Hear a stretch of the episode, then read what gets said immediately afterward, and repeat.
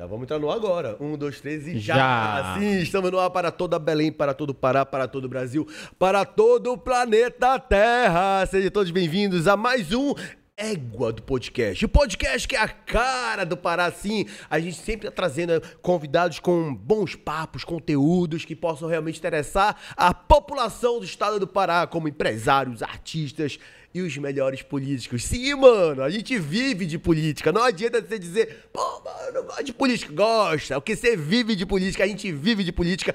Principalmente nós da boa política, diariamente. E hoje, Leozito, nosso convidado. Primeiro que eu elogiar a tua camisa. Gostaste? É Gostei. da Rael Jeans. Obrigado, Rodrigo. Rodrigo, tem que mandar uma pra mim, viu? Ele já Nunca mandou. chegou camisa pra Cadê mim aquela aqui. que ele mandou pra você? Nunca que eu chegou. te dei. Que eu te dei você não usa. Ele quer ganhar mais, tem dessa não. Rodrigo, obrigado pelo carinho, pela credibilidade, pela confiança aqui com o nosso, comigo e com o nosso ego do podcast. Meu mano, é o seguinte. É, eu quero convidar o nosso público para ficar cada vez mais pertinho da gente através das nossas redes sociais, que inclusive, se você seguir, pode colocar na tela já, mano. Vai, coloca aí. Égua do podcast, já tá na tela. Segue a gente em todas as plataformas que você vai ver vídeos exclusivos, exclusivos, inclusive vídeos de bastidores. Você vai gostar e vai se divertir, não é isso, Leozito? A gente agora chegou em mais de 107k Pô, em três mano, a gente- plataformas. né? a gente tá- a gente tá YouTube, metido, mano. YouTube, Instagram e TikTok. E agora no Spotify mais de 100 também.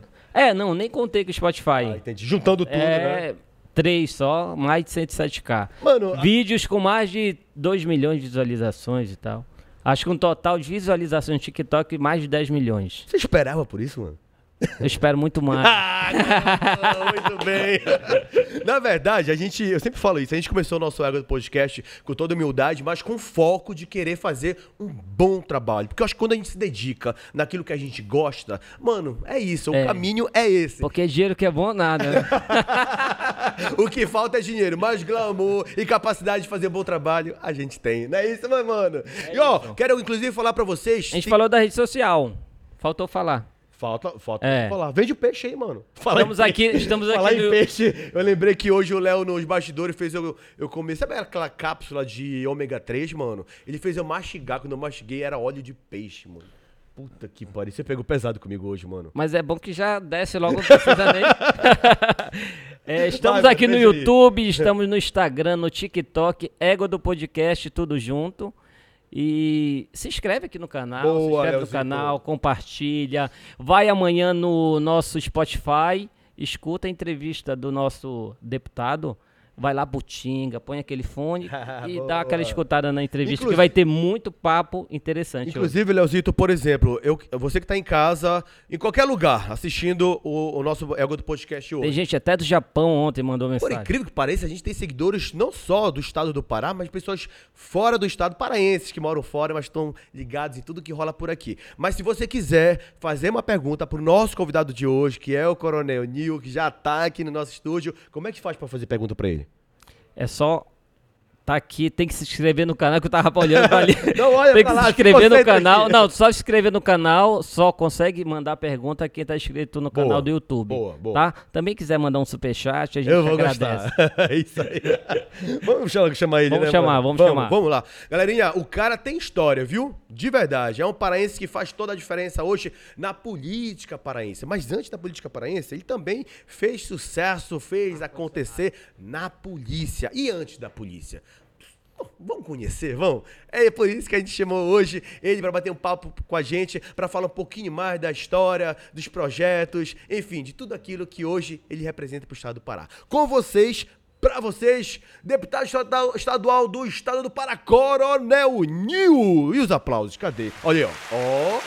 Ó, a plateia tá grande, Coronel, tá vendo? Coronel, boa tarde. Essa abertura foi a melhor que ele fez até hoje. É verdade, mano. Eu não sei o que aconteceu nos bastidores. Depois eu te mando a minha chave Pix, beleza? Coronel, obrigado por ter aceitado o nosso convite. Seja bem-vindo ao nosso Égua do Podcast. É, primeiro, boa noite a todos, né? É boa noite, né? Boa noite já. Obrigado pela pela paciência, obrigado pela abrir esse espaço para gente poder bater esse papo legal, conhecer pessoalmente também vocês, Fabrício, Léo. Eu acho que o podcast de um paraense, né, de dois paraenses, isso é importante para o nosso estado porque passa a verdadeira história. E o podcast é um bate-papo, é uma conversa, Uma resenha, flua né? naturalmente, né? E a gente pode conhecer as pessoas mais coisas. E, e a gente vem falar muito no podcast de vocês. Então, nada mais do que a gente poder priorizar a idade de quem é do Pará, né? Parabéns, obrigado. Estou aqui para esclarecer, conversar, bater papo, falar desde a minha história de como eu comecei a entrar na política, como eu cheguei na política e como eu estou hoje atualmente, eu, minha família e meu jeito de ser. Obrigado e estamos aqui à disposição. Obrigado. A gente, eu abri aqui falei tanto do Pará, enalteci tanto, né? O estado do Pará e tal. Mas você é paraense mesmo. Sou paraense, paraense. Filho de um goiano, de uma goiana com um mineiro. Que bacana. Você morou Paraense. onde aqui? É, aqui em Belém, o tempo todo. Sempre em Belém, na capital? Belém, sempre em Belém, capital. Filho de quantos irmãos? É, somos quatro. Você é dois o- homens e duas mulheres. Você Eu sou o mais novo. O caçulão. É, eu nasci depois de seis anos, né? Aí até encarno em, em mim lá, mas eu, que quase eu não vinha, né? Mas vim, mas sou filho. O- a história do meu pai com a minha mãe é muito interessante, viu, Fabrício? Viu, Léo? O meu pai era da aeronáutica, sargento especialista, ele consertava aviões da aeronáutica. Morava em Uberlândia, no Triângulo Mineiro. E veio consertar um avião para o Pará e eu vi um pouso de forçado de emergência e ele pousou em Araguacema, Tocantins. Hoje Tocantins, antigamente era Goiás. Era. É na beira do rio Araguaia, em praias lindas, onde veio onde a pescada amarela, o filhote lá, tem abundância lá, o peixe lá. E me- o pai da minha mãe era, era aqueles senhores de Dodô da cidade, chamavam, é o velho Dodô lá. E eles pousaram lá, tiveram que morar no convento. Ficaram no convento, consertavam o avião, e a minha mãe era do convento, porque antigamente a filha ia pro convento. O negócio era rígido, É, né? Era, ia pro convento. E minha mãe ficou lá no convento e o papai conheceu e brincou, disse: olha, a próxima vez que eu vier, eu vou levar essa senhora. Veio para Belém, pegou um Catalina, na época do Catalina, aviões Catalina, chegaram a lembrar o Catalina? Não lembro, não lembro. É, aí o Eu sou Catalina, novinho, mano. É, aí o que acontece? Pegou o Catalina, quando ele foi voltar com o Catalina, ele, de novo, não sei se foi propositalmente, parou de novo lá, deu prego no avião. E já trouxe a mãe, e voltou para Belém, trouxe a mamãe, apaixonou pediu a real. transferência para Belém, teve que ir lá pedir a mão, né? porque Meu, meu avô dava com testado e olha a carabina lá dele, lá do lado. No interior, Naquela época tinha era que assim. pedir, né? É, é, tinha que ir lá. E casou em Belém. E teve esses três, esses quatro filhos que morou até hoje, morreu com 91 anos, meu pai. Que bacana. Viveu bem, mano. né? É, ele saiu da aeronáutica, 30 anos de profissão, aí foi diretor daquele grupo Belalto, lembra do grupo Belalto, Jair Bernardino? Que era que vendia carro, alugava carro, que era Sim, em. Brás hoje, que Aham. o grupo Líder comprou aqueles prédios. E meu pai tinha uma locadorazinha lá na, na, na Presidente Vargas, não tem aquela galeria Self Dry? Sim. que é onde era a Assembleia Parense em cima, ali na Presidente Vargas, e lá tinha uma, uma locadora com, com oito carros. E o Jair chegou e disse, eu vou comprar essa locadora. E comprou a locadora, e meu pai, como era, só tinha dois funcionários, levou meu pai junto. Ali começou a se criar o Grupo Belalto. Deu aí, com cinco anos, o Grupo Belalto tinha 22 mil carros alugados, mais de concessionárias de tudo, de empresa Bestilon. O cara criou um patrimônio, um, ficou dono de- do estado do Pará. E, infelizmente, caiu de avião e morreu ele e o irmão, né? Então o grupo foi se desfazendo e meu pai ficou 30 anos lá e se aposentou. Entendi. Deputado, é, morando em Belém, na capital, é, com os pais casado, casados por tanto tempo, como foi a tua infância? Você brincou muito de peteca? Não, não. só, só olhava os outros brincar, né? Olhava o Everton brincar, né? Ué, então. Ele não se tocou na pergunta, eu acho. Ele gosta, né? Ah, foi. Tá brincando sobre isso? Desde lá já queria ser polícia e não gostava de peteca. Eu empinava pra pagar no ventilador, né? Eu empinava, né? Não, Peteca eu- pode até jogar, não pode perder, né? Eu, eu morei, eu morei ali na, na, na Giragujão, que é Campos Salles, que é o bairro da Bailique. Uhum. Bailique, famosa Bailique do passado, né? Que antigamente não tinha negócio de tiro, arma, antigamente a briga era na, na- na- no Vero, né? E a gente morei ali a minha vida inteira jogando bola ali. Estudei no Colégio Santa Maria de Belém, que hoje é do Estado, mas era de freira na época. Sim. Na época da feira da. Se não soubesse a tabuada, né? Era Palmatória. palmatória. E aprendi ali com as freiras, ali na, na Mundurucus, ia. Família, meu pai, apesar de ser sargento aeronáutico, a gente vivia numa situação de não muito boa, mas daí eu ia e voltava de, andando, às vezes ia de ônibus. E ali eu construí meus estudos. Estudei até o segundo ano. E era um grupo muito bom de pessoas naquela época. porque O Santa Maria de Belém, apesar de ser um colégio público, é, eu- eu- era um colégio bom na Particular, época, sim. particular, era particular, mas não era um colégio bom, mas vivia alta autoridade. Eu tinha ami- amigos muito bacanas, eu tinha o Fábio Amada, que era filho do Amada, trabalhava com a gente, o Sérgio Clotal, um amigo meu, a, a Fabíola Marcelino, filho do Marco Marcelino, o Marco Marcelino, todos estudavam lá. O pessoal do grupo Nazaré, todos estudaram lá com a gente. Todos os filhos estudaram lá no, Nazaré, no Santa Maria. Então, Santa Maria era um colégio que não era igual o Nazaré moderno da época, mas era um colégio bom, Santa Maria. E eu vivia ali e cresci. Mas sempre com o sonho de ser o quê? Olha, não sei de onde eu tirei isso, é polícia. Desde criança. Desde então. criança. E, aí, meu brinquedo era aqui, aquela arma de brinquedo, era Foi. correr de bandido, eu queria ser sempre polícia, nunca queria ser bandido. Né? Desde aí, Sempre eu- brincou de polícia É. ladrão. e sempre com esse pensamento. Estudei, digo, pô, vou ser polícia. E, e meu pai, na locadora, Belalto, era de Nacide Vasconcelos. Do lado do segundo batalhão de polícia de Nacide Vasconcelos, não tem aquele batalhão grande de canto, no reduto, na curva ali? Sim, ali na. na... Nacide Vasconcelos. É, e dobra pra, pra doca. Do lado onde tem aquela academia de ginástica agora, ali era a locadora Belalto. Era uma das sedes, porque tinha locadora Belalto ali, tirou o porto, tinha não sei o quê. E eu vivia ali do batalhão. E eu ia andando lá pra ver os, os policiais marchar. Moleque novo, com 14, 15 anos, já ia ver o papai trabalhar lá. Eu adorava ir na minha folga pra lá. E disse, eu vou ser um dia polícia militar, né? Aí o que aconteceu, Fabrício Léo? Eu. a- a- na- nessa época, a polícia, para entrar na polícia, tinha que ter a janela, é, entrar pelo Exército Brasileiro. Nessa época, não tinha academia de polícia. Ela tinha que entrar pelo Exército Brasileiro ou ir fazer academia em outros estados. Era obrigado isso. Era obrigado. Tinha que ser oficial rei 2, aí tu ia e, e te puxavam para ser tenente da polícia militar, naquela época.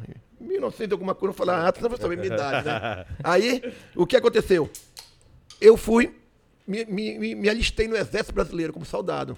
Disse, poxa, vou ter que chegar oficial. Para chegar oficial do R2, tu tem que te alistar como soldado e ir galgando todas as provinhas até chegar na prova final para sair entre 40. Então, eram 3 mil conscritos que a gente chamava soldado para 40 vagas. Ah, uma também. peneira ali. Dá uma peneira, vai chegar lá. peneirando e no final tira uma quantidade tão e faz uma prova grande e passa. E eu consegui passar. Aí disse, "É, mas você soldado, você oficial agora que eu quero ir para a polícia. Nessa época eu tinha duas figuras ilustres na polícia, que era da época do Patan, que era o Figueiredo e o Cordeiro, que eram minhas inspirações, que eles iam pra rua, faziam um diabo no estado do Pará, na época do Patan. E eu, é, você é do Patan, queria ser do Patan, né? Aí, Patan era tipo o que hoje? a, a Rotan. Ah, tipo a Rotan. Depois eu vou explicar por que o Patan e a Rotan. Tá. Aí, vibrei, vibrei, vibrei. Passei no concurso, fui ser, servir no Exército Brasileiro como oficial. Aí fiz um ano de curso. Me formei tenente do Exército. Voltei para o estágio da, da- do Exército, depois de seis meses. Fiz o estágio e fui alocado para ser, eh, servir no Exército. E, e pensando entrar para a polícia. Olha só o azar meu. no, no ano que eu ia entrar, o governador na época estava saindo, acho que era, se não me engano, era o, o Albi, passou por Jade. Sei que parece, parece que era o Jade Barbalho, parece ele determinou a, a- a abertura de uma academia de polícia em Belém. Aí tinha que fazer concurso público. Cara, quebrou tuas pernas, Meu mano. Deus do céu, tu quer fazer uma coisa? Eu vou estudar. Aí voltei a estudar, que eu tô naquele ritmo de exército ainda já, né? O exército ganhava bem naquela época. Hoje até a gente tem brigado muito com os deputados da cidade para ajudar o pessoal do exército, as forças armadas que tá com o salário estão muito reduzido hoje. Naquela época era rei. E fiz o primeiro concurso da Polícia Militar, em 1990. Aí eram 60 vagas, eu fiquei em 66. Passou, mano. Aí chamaram quatro, 74, e eu não fui chamado. É aquilo pra mim, parece que o mundo acabou, sabe? Aham. E eu tinha dito não pro exército para continuar a carreira, porque eu quis estudar para entrar na polícia. Aí tá. Poxa, me deu, quer saber uma coisa? Aí arrumei um trabalho com o meu, o meu cunhado, eu fui, fui ser empacotador de livro, eu embrulhava livro na livraria Jenks. Antigamente, lá Tamós. O meu, esse cara, o dono de lá foi casado com a minha irmã, primeiro casamento. Minha irmã é uma das irmãs, minha porra louca, teve cinco casamentos. Ficaram nela, minha irmã Neila. Não "É, desiste, ela é brasileira." eu só tô num casamento, não quero. Aí, aí, é, aí, o que acontece? Eu fui ser empacotador de livro para ganhar um dinheirinho para pagar um cursinho. Porque meu pai, apesar de ter uma situação mais ou menos, não tinha condição de estar quatro filhos naquela época, pagar quatro cursinhos e tal. Aí comecei a estudar, vou estudar para o próximo concurso. Aí entrou a primeira turma na academia, 1990. Aí estudei, estudei, estudei. Aí o segundo concurso era 60 vagas. Já aumentou 20 vagas, né? E 40 vagas para o Macapá. Porque o Pará mandava vagas para fora e o outro estado manda os oficiais ficar três anos treinando aqui, se forma oficial e volta para o seu estado. E paga uma mensalidade, tipo um colégio. Só que Macapá não tinha condições de eu ver as vagas. Eu fiz a prova de novo, fiquei em 80. Ah, eu vou desistir, não sei o quê. Só que o Macapá não quis as vagas. Aí Pará, Belém disse, não, vamos chamar mais 40. Me chamaram, eu entrei. Para mim foi uma felicidade. Foi início de eu um virei sonho, né? cadete, né? Aham. O início do meu sonho como cadete. Sim. Aí eu tive que ir para academia, estudar lá durante dois anos, que a academia de polícia é uma faculdade, né? E como a gente tinha vindo- como crescer, né, Ladrão? como a gente tinha o currículo do Exército, da Marinha, do Ciaba, o pessoal que estava lá, a maioria, Naquela época já tinha Ciaba? já, já, Já. tinha Ciaba. O- um É dos- no mesmo lugar, mesmo lugar. na pratinha. na ali. pratinha ali. Como o currículo do Ciaba e da Marinha ajudou a diminuir um ano o nosso curso, porque o curso da, da, da- da polícia é Era três, três anos. anos. Ficamos dois só. Porque nós pegamos o currículo e abatemos lá. Tanto o oficial do Ciaba e da Marinha.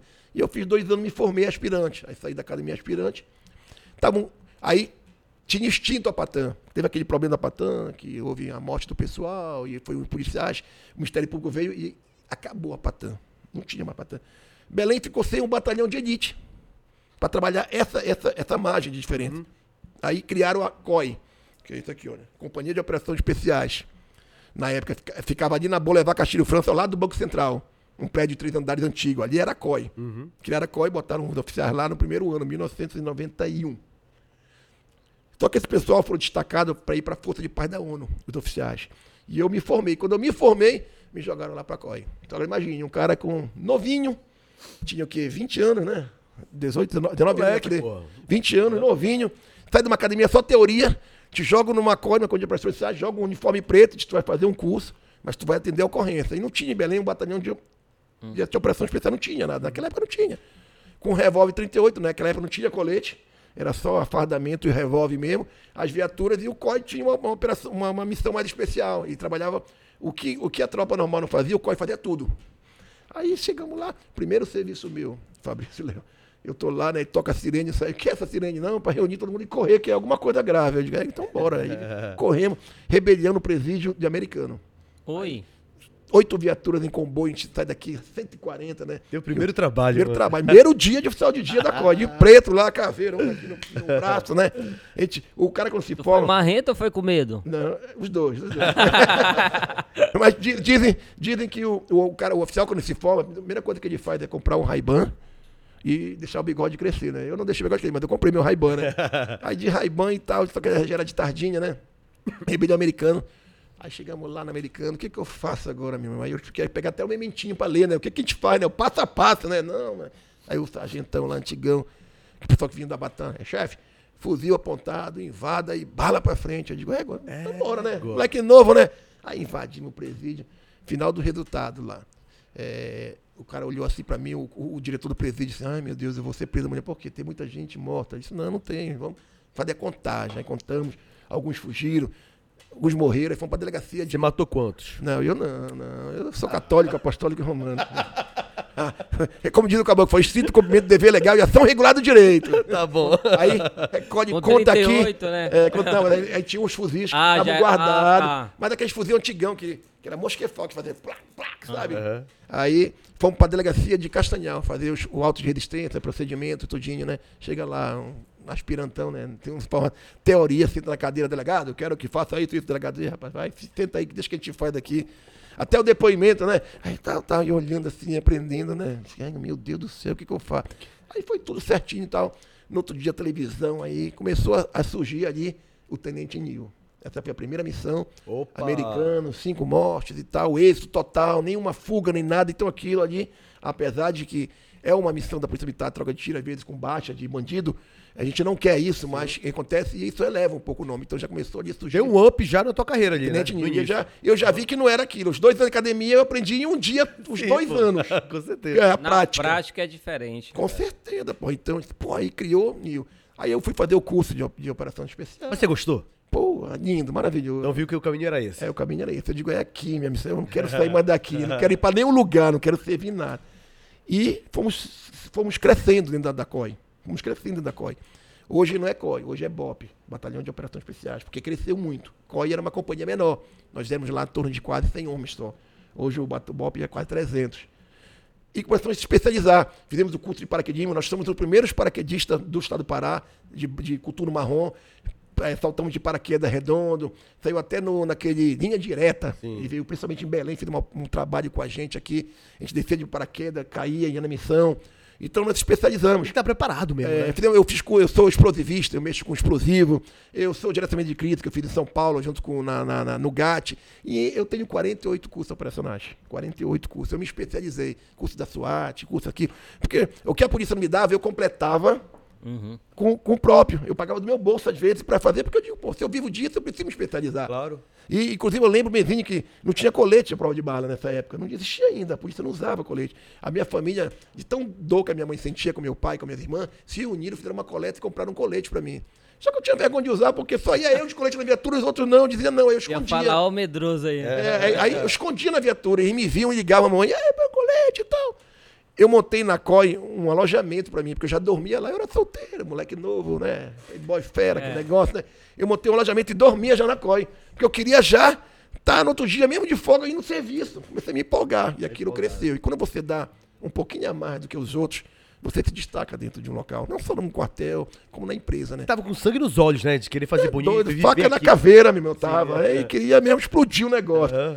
E quando você também acelera muitas coisas, a tendência é o erro também vir, né? Vir, é. E alguns problemas vieram acontecendo, processos judiciais caindo na costa da gente, porque a gente, na Polícia Militar, por mais que tu faça o certo, tu entra. Tu entra numa abuso de autoridade, tu entra numa invasão a domicílio, Muita coisa, né? tu entra numa lesão corporal, porque são consequências da ação do policial. Quando No você tá na presídio rua, também deve ter. Aham. Aquele inquérito lá, morreram cinco bandidos, foi feito lá, tudo certinho, mas eu respondi inquéritos porque houve homicídio. Tu responde, enquanto o inquérito no Senado, tu tá respondendo um homicídio lá, daquele negócio. Aí provou, encerrou. Aí veio a primeira chacina. Não, não existia nem a palavra chacina no Código Penal naquela época, que chama-se chacina. Hoje a chacina é tipificado, mas Era o antigamente quê? não Era o tinha. quê? Era o quê? Não, não existia. Tá. Aí houve a chacina do Tapanã, que eu fui o comandante da operação. É, um policial militar fazia a segurança de um terreno da Marco Marcelino, um terreno. Sim. Num serviço de folga dele, estava lá. E os moleques começaram a fumar maconha do lado. O policial de folga foi lá e disse, pô, moleque, não faz isso aqui, vai embora pra lá e tal. Os vagabundos foram lá, pegaram um revólver 38, vieram por trás do policial. E o policial, sem ver, deram seis tiros na nuca do policial. Quando ele caiu, pegaram a arma do policial, deram mais seis, doze. Caramba, mano. Morreu. Aí acionaram quem? A COI, porque era elite, né? Aí pegaram mais o choque, pareceu que era uma. Era ali no final do Tapanã, na parada de ônibus, por trás do campo de futebol. Foi esse ano?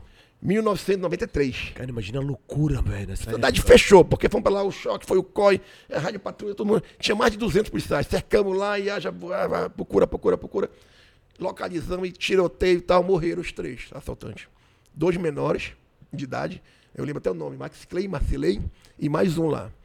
Outro bandidão. Fichas. Esses dois moleques menores, como menor, não tinha chegado na maioridade, já tinham mais de 30 ocorrências de assalto, roubo e homicídio. Os moleques, pessimamente aham.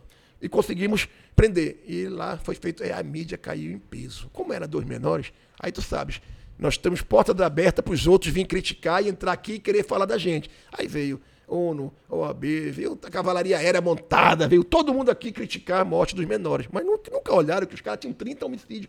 O policial que foi morto com 12 tiros lá, esqueceram o cara. Parecia que aquilo era normal, a morte dele. Mas os menores que morreram, Aí veio um outro padre aí, que a gente não gosta de falar o nome, também movimentou a cidade, aí virou a semana de terror. Minha mãe passou mal, porque diziam, Coronel Nil, é, Tenente Nil, assassino da COI, assassino do Tapanã, virou a chacina do Tapanã. Eu carreguei durante 25 anos, Léo, esse processo nas mesmo? costas, respondendo um triplo homicídio qualificado com direito a 90 anos de cadeia. 25 anos do processo meu andando. E nunca se resolvia. Nunca se resolvia. São ossos do ofício isso, nosso. Mas, às vezes, se reverte. A função do policial é importante, mas às vezes ninguém sabe o que o policial passa na tortura, que passa de estar defendendo a sociedade e estar respondendo um processo judicial. E é esse que está na rua ali, aquele policial da Rádio Aventura, da Rádio Patrulha, da Rotan, da COI e tudo. E fiquei na COI durante o quê? Se vocês quiserem me interromper, pode interromper. Não, eu tô gostando Não. de ouvir. Vai Vai, embora. vai-te embora, velho. E outras missões. Fiz missões em Coraci, homicídio. Não, mas eu ia te perguntar exata- exatamente isso. Logo de, do- de primeira teve a chacina lá do, do, do presídio, né? A, loucura Não, toda. presídio Não, foi confronto. a cena foi tapanã. Tapanã, chacina. Ah, no, no, no, no Presídio. primeiro no presídio, É, a, no a presídio. loucura lá. Depois, enfim. Mas qual foi a, a mais marcante? Você falou, caramba, nu- nunca. Não, tem morrer, várias, tem várias. Morrer, nunca vou esquecer do É, que tem vários, vamos chegar já, já lá, porque é longo né, o negócio, né? Aí tá, fiquei na COI quatro anos e cinco meses, quase cinco anos.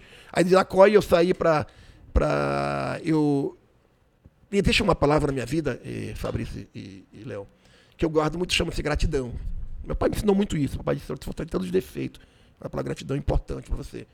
Se a pessoa fez uma coisa pra você, por mais que ela não vá, não, ela seja ruim, não seja legal aquela pessoa, mas onde você encontrar, você vai lá, pega na mão e agradeça a ela, porque um dia ela foi grata a você. E eu sempre aprendi isso. Ela fez por você, né? É, e quando chegou uma época, não sei se foi em 98, 99, eu estava respondendo 174 inquéritos policiais. Eu tinha sido indiciado 174 ficou bronca. Aí invade uma casa, prende o bandido, ele vai preso, mas aí se ele for lá na corregedoria, tu responde por invasão do domicílio. Tu dá uma tapinha no cara lá, ele abusa de autoridade. E é um monte de processo. Aí o coronel chegou comigo, um coronel, a gente boa, disse, Nil, eu tô no Detran, vem passar comigo aqui um tempo, tá na hora, rapaz, daqui a pouco tu vai ficar preso de bandido solto. Tu não fizeste nada de errado, mas tu tá no alvo, tu tá no formigueiro. Aí eu, não, não, tu vai ganhar bem, porque na época o Detran era, era do, do Estado. O trânsito era- ainda não era municipalizado. O trânsito, quem mandava do trânsito era, o- era, era a Polícia Militar. Tá. Vem pro Detran, tu vai ganhar um, bom salário lá, tu vai ter um negócio legal. Eu digo, tá bom, valeu. Aí disse não, ele insistiu, disse não, porque eu, eu amava a rua. Até que eu aceitei. Aí fui pro Detran passar um ano lá. Um ano não, passei dez meses lá, trabalhando com trânsito. Tua Eu era- família agradeceu, hein? Minha mãe parece que tiraram o peso da casa dela. Naquela época eu era, eu era tenente, primeiro tenente, né? E eu não fui promovido a capitão porque eu respondia aos processos judiciais. Na época os governos não reconheciam. Já queriam condenar o cara antes do cara ser julgado. Porque existe a lei que diz, enquanto não for sentenciado, você não pode ser condenado. Sim. E aí não deixava eu concorrer à promoção. Então eu era primeiro tenente, olha, antigão, e moleque que foi meu aluno, já era capitão e ainda major, porra. Aí eu digo, égua, não iam. Aí fui pro Detran, passei 10 meses lá no trânsito, eu era comandante do curral, das multas, eu fazia tudo, eu mandava no Pará. Aí montei um grupamento de moto no Detran. Pra trabalhar o trânsito. Só que eu queria aprender bandido. A gente fazendo posição de trânsito e ver quanto contava com ação e tiroteio e tal. "Rapaz, tu é do trânsito, doido. Não, mas. Deu. E passei, só que não aguentei. Com 10 meses eu pedi pra voltar pra tropa de novo. Deputado, esse era o teu sonho, ser da polícia, mas era o sonho da tua família também? Não, A nunca. tua família não gostava nunca, disso? Nunca. O meu pai era da aeronáutica, por consequência, ele saía da aeronáutica, ele, ele alugou uma casa bem no canto da, da base, ele parava, trocava a roupa, era uma casinha que só tinha um quarto para ele guardar a roupa dele, trocava a farda e ia pra casa de paisano, que ele queria que, ninguém- que ninguém soubesse que ele era sargento da aeronáutica. Meu pai é meio assim. mesmo, cara? Então nunca teve esse dom de militar em casa, apesar de que nossa educação foi voltada para isso. Sentar na mesa, ninguém falar. O que teus pais falavam disso? É, ficava, minha mãe ficava horrorizada, minha mãe não dormia direito, aí eu, e eu não podia dizer não, porque saía na televisão toda hora, né? As coisas das ações policiais. E policiais morrendo, assim, também, né? Tem isso. é. Aí ligava, meu filho, tá bem, meu filho, tô, tô meu filho tá. E eu era, porra, louco, eu saía de noite pra noitada, fui um cara bastante ativo quando jovem, né? Agora eu tô casado, solteiro, mas quando eu tô solteiro eu era meio, Ah, meio valentão, né? Aí minha mãe ficava preocupada, ligava quando eu chegava em casa de manhã, né? Aí ela, sempre aqui, sempre aquele, aquele, aquele- eu sempre tive uma, uma base familiar muito forte, muito boa, muito boa a minha base familiar. Eu Unida agradeço. mesmo. Unida, que respeitava, que não teve, teve os princípios. Meu pai mineiro, sabe, aquele militar. Então, minha mãe uma goiana que veio de família também de interior. E eu sempre tive essa base familiar forte. Graças a Deus me dou isso. eu- Graças a Deus eu elogio hoje de poder respeitar todo mundo, de saber o respeito, de ser militar por causa disso. E depois disso eu voltei para a rua. Aí eu recebi o convite de um coronel para assumir a Sacramenta. Naquela época a Sacramenta era Sacrabala, falavam. E tinha um, um canal chamado o Barreiro, que não tinha ainda a rodovia do canal São Joaquim, lá era tudo lama. Ninguém entrava lá. E a criminalidade estava muito alto. Aí disseram, "Epa, pega um doido que era da COI, que acalmou agora, tal. Joga ele lá na Sacramento. Aí me jogaram na Sacramento. Você era o doido. É. Você foi o doido. Eu era o, o Severino. Todo lugar, vai lá, resolve ali. Pra toda hora. É aquele que perto incomoda e longe faz falta. né? Era eu na polícia, né? Aí mandaram na Sacramento. E eu fui comandar Sacramento. Na época, quem foi comigo era o, que era o delegado. Porque trabalhava o delegado e o, e o capitão junto. Aí eu, primeiro tenente, consegui ser promovido a capitão. Aí eu fui para Sacramento. Aí lá eu montei um grupo tático, né? E montei as viaturas normais. Essa viatura tática, que era os pessoal que foi extinto do, do Patã e da COI também um pouco lá, eu montei uma guarnição que a gente entrava no barreiro.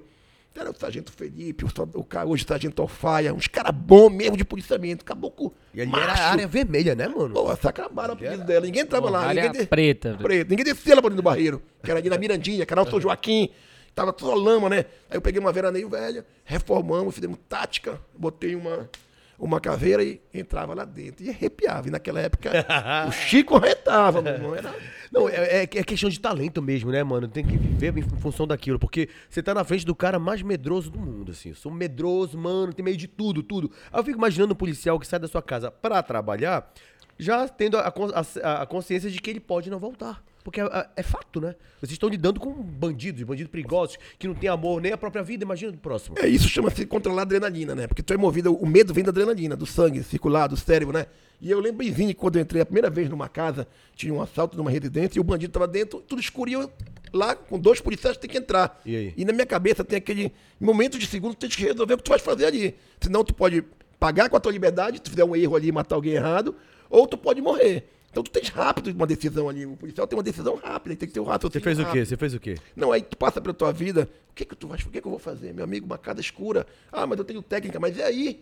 O medo tu tem que ser controlado, então tu tem que ali Tu respirar. entra lá não conhece, né, a casa. sabe nada. É. entendeu? É diferente do, do cara de operações especiais, que também eu fui, que já tem ali o croquis, preparou, treinou. É tudo uma tática. Mas não, o de rua ele chega na hora lá e tem que resolver ali.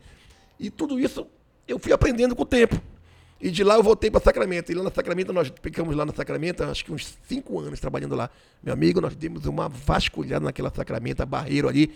Foi, foi uma coisa linda de morrer, porque o vagabundo respeitava a gente mesmo. E isso eu tenho orgulho de ser, porque existe a diferença do cara ter medo e ter respeito. O medo, um dia ele perde e te encara. Mas do respeito, o vagabundo nunca vai te encarar, porque ele sabe que tu desenrola a missão.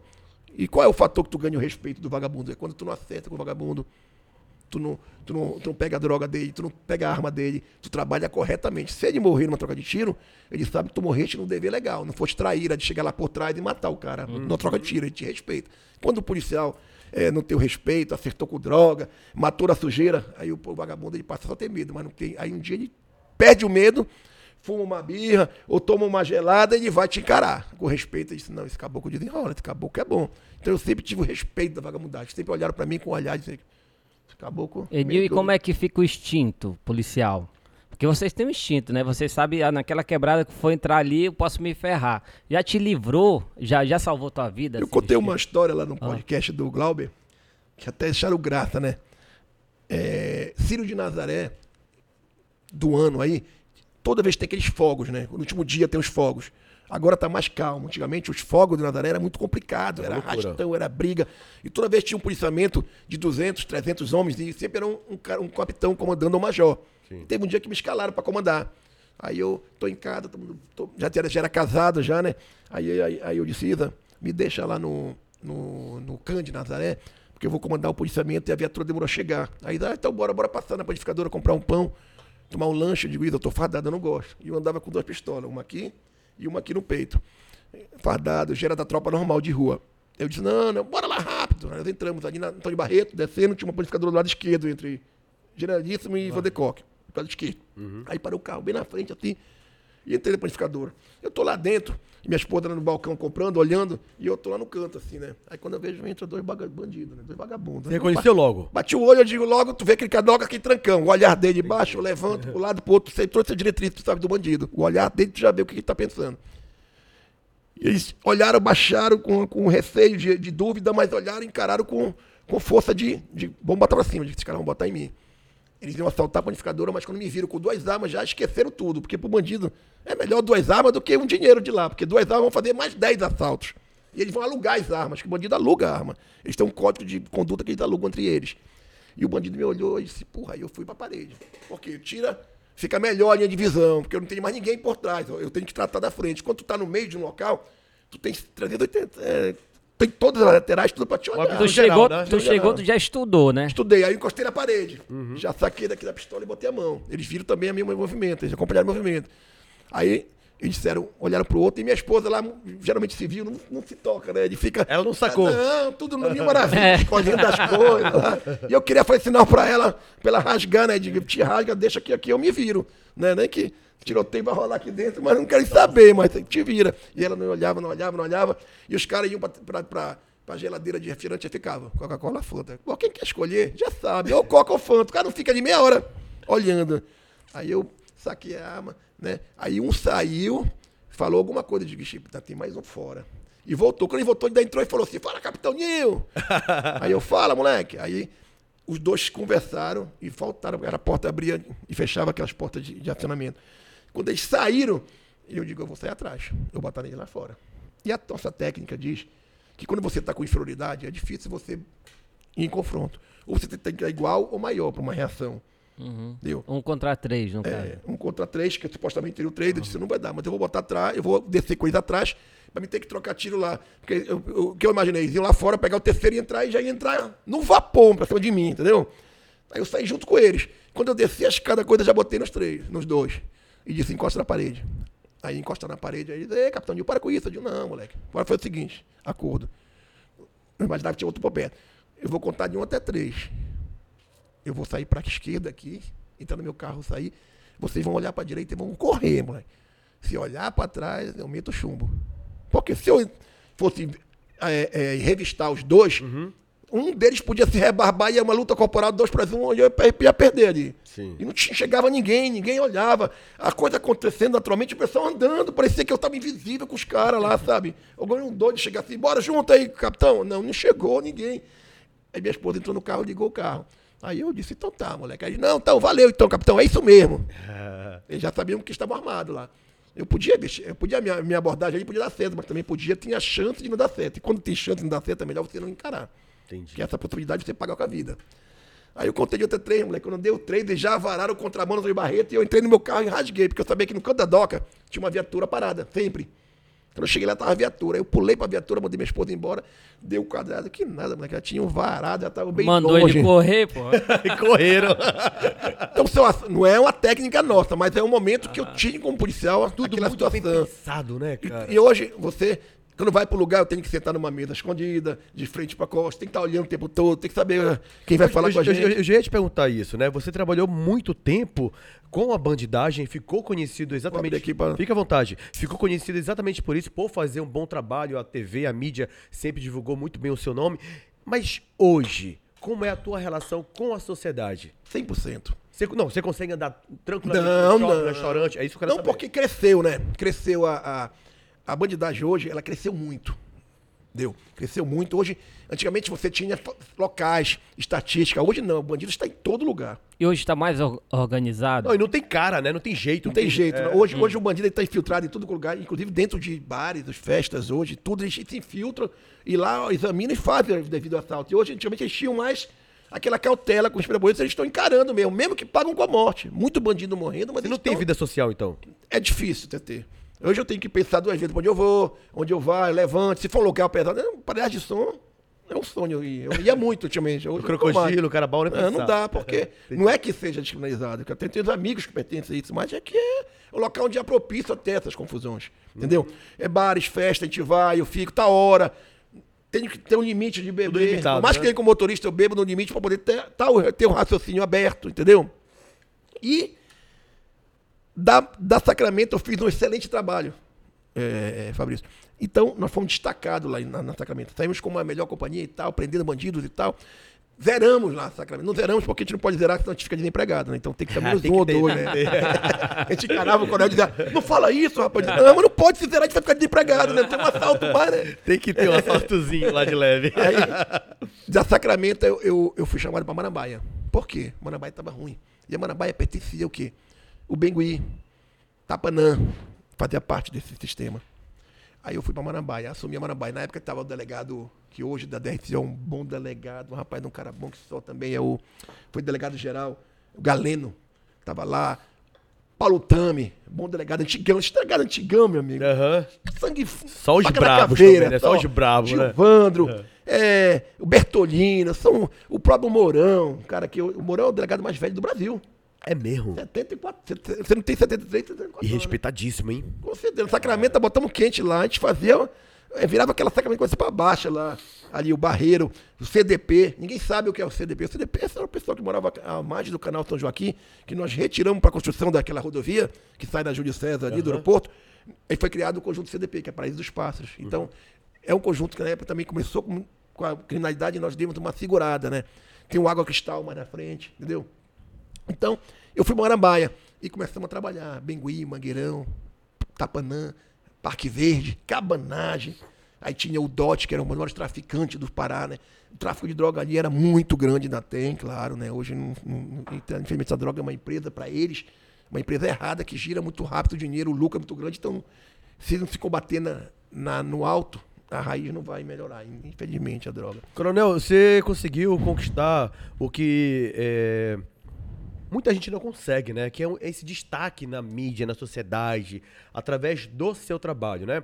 É, como é que você vê isso, cara? É, a gente vê com orgulho, né? Porque o que fica na gente não é as histórias contadas, é aquilo que está escrito, né? E um dos, dos requisitos muito grandes que eu fiz é um legado que eu deixei na polícia, que eu fiz pela Polícia Militar. A Polícia Militar me deu tudo que eu tenho hoje. Eu sou grato à Polícia Militar. Me deu até meu mandato, meus dois mandatos de deputado, que me deu foi a segurança pública. Deu, apesar de, no primeiro mandato eu fui votado pela segurança pública, agora nesse segundo já foi para um outro vertente, mas eu caracterizo que eu sou grato à Polícia Militar. Eu digo que a Polícia Militar me deu até minha família. Eu casei e teve filhos sendo policial militar. Ponto. Se- A polícia fez parte da sua vida A sempre, né? Polícia Militar é minha vida. Mas e aí, do nada, a gente viu o Coronel Nil aí, candidato aí, a deputado estadual. Por que se decidiu entrar na política? É, eu queria só, só dar um ênfasezinho. Depois lá do, da Manambaia, Uhum. nós fomos chamados para. Teve um governo, teve um governo até de uma governadora dos Pará, que não tinha mais a COI. A COI já tinha feito um trabalho de operações especiais, estava mais isolada a COI. Pegaram a COI, aquartelaram e disseram: tu só vai trabalhar com assalto ao refém, grandes invasões, quartelaram a COI. Belém ficou sem batalhão. E essa pessoa chamou de se eu preciso criar um batalhão de operações especiais no Pará. Aí eu fui em Manaus, fui em Fortaleza, olhei, olhei e disse, está aqui o projeto. Vamos criar a Rotan. Vamos pegar uma companhiazinha chamada Companhia Tática. E tinha mudado o governador e tinha sobrado 250 policiais que faziam parte da segurança da- da- da- do, da- da- do governador antigo, que iam ser apresentados na tropa. Só pra eu entender, se criou um projeto Foi. chamado Rotan, É. que hoje é esse sucesso É, que a gente foi vê. eu que trouxe de, Mara- de, de Que maravilha, De. Manaus. Em Manaus. Eu fui lá, visitei, Aham. que é viaturas rajado, a roupa, treinamento. É uma tropa que vai fazer, porque é o seguinte, existe o primeiro esforço, que é essa tropa normal do 190. Tu liga, chega lá a viatura. É o primeiro esforço. Aí o terceiro esforço é a COI ou o batalhão de choque. E, e o- não tinha o segundo esforço, que é, é o que a tropa primeira não consegue fazer e não tem que chamar a tropa do terceiro esforço, que essa tropa só entra em caso brabo, que ela já entra pra explodir mesmo, que é a COI e o choque. Tinha que ter, e não tinha. Aí ela disse, eu preciso disso. Aí eu fui, preparei tudinho e trouxe o projeto Tá aqui. Disseram, mas como- primeiro, como é que tu vai? E os homens? Eu não tenho, começo de governo, eu não tenho como contratar 300 homens. Disse, não, você não, não tem 250 e mais 70 da, da antiga companhia tática que vão sair do governo que saiu. Você vai fazer com esse pessoal? Tentar na tropa, o pessoal não está treinado. Eles, eles viviam só com segurança e autoridade, não sabe o que é rua. Eu treino esse pessoal e crio a, o, aí chamava, a gente chamou de batalhão tático. E dentro do batalhão tático existia a companhia de Rotan. Criamos Rotan e Rocan, que era viatura e moto. Tá, disse, tá, tudo bem. E aí, uniforme, digo, uniforme é esse, rajada, você vai ter que comprar. Compre para pagar com seis meses aí, parcelado no grupo. Na, na, na, Essa governadora é a Ana Júlia. Era. E era PT. Sim. Ah, Mas acreditou no seu projeto que deu certo. né? Aí, o que acontece? Comprou o fardamento, ok. Agora, e as viaturas? Eu disse, eu disse, comandante, na época era o coronel Luiz, comandante geral da PM, que eu despachava com ele direto. Coronel, o senhor vai pegar, cada comandante, cada coronel desse tem uma, uma caminhonete, que é sua, que anda pra baixo pra cima, trabalhando na polícia. O senhor vai tirar dela, ah, os coronéis vão me matar. O senhor aluga golzinho e dá pros coronéis e pega essa viatura, eu vou botar de rajada. Aí, mas são velhas. A gente bota o rajado, ela passa a ser nova. Aí o que acontece? Nós botamos o rajado, reformamos, treinamos, fizemos três meses de treinamento. Três meses treinando essa tropa, fazendo estágio. Porque o cara, para ser do Rotan, ele tem que usar o braçal. E esse braçal tem que passar pelo estágio, senão ele não usa. E. Como é o treinamento? Ah, amigo, é. É igual, Brabo, é né? igual do filme lá da Tropa de Elite, não? Com certeza. Não é. Aqui, porque aquilo ali é um curso. Mas chega perto. Aham. É quase aquilo. Entendi. Eles Quase. É treinaram ali, brabo. é, é resistência, é fadiga, né? Porque tu vai passar por situações que tu tens que ter. Tu vai chegar numa, numa, numa manifestação, o cara vai cuspir na tua cara, tu não vai poder puxar a arma e atirar no cara. Tu vai ter que o quê? Ter o discernimento de saber o que tu vai atuar, atuar ali. Tu vai trocar tiro, tu vai fazer um assalto com refém, negociar. Eu, durante a minha carreira, eu fiz 198 assaltos com reféns. Eu fiz 198 negociações. Todas com êxito. Graças a Deus, nunca nem morreu. Nem o bandido, nem o refém. Todas foram resolvidas. Porque eu vivia na rua. Então a tendência era cair na minha mão. O cara, todo mundo ia dormir 5 e meia, 6 horas da tarde, né? Eu ficava até 10 da noite no batalhão e tudo caía naquele horário. Deu as causas correntes. Coronel, você que criou a Rotan, como é que você vê hoje a Rotan, sabendo que nasceu de um projeto ali escrito por você? É, graças a Deus, hoje eu vejo a Rotan como uma coisa que a Polícia Militar, não, o Estado não consegue viver sem ela, porque hoje ela faz do policiamento civil, ela é uma tropa respeitada pela vagabundagem. Ela é uma tropa que tem um respeito, tem um treinamento e tem um símbolo. Na- que eu vim com essa camisa do, do COI, porque é Rotan também é caveira, mas eu- até hoje na minha farda de deputado, eu uso o raio, porque é aquele raio que foi que eu botei lá, que é o raio imortal. Que diz que é do policial imortal, é aquele raio vermelho. Então quando tu vê aquele raio da Veio do Highlander. é, é, só que esse é o raio imortal da tropa. E eu carrego pra baixo e pra cima esse raio, porque assim, eu só não fiz tatuagem porque eu não gosto de tatuagem, senão ia fazer um raio pra mim. Mas é, é o símbolo da, da, da Rotan. Hoje eu vejo que o Pará não vive sem Rotan. Também como não vive como sem o BOP, porque o BOP faz uma missão especial. E, no- e o. Aí tá. Só que como eu era capitão, olha aí, eu criei, eu era capitão. E respondendo o processo, não podia ser promovido, né? É. E eu disse, pô, vamos botar um coronel, tu vai ser o subcomandante. Porque o capitão não comanda um batalhão. Só o tenente coronel. Aí botamos um coronel gente boa e eu empurrava o projeto junto com ele.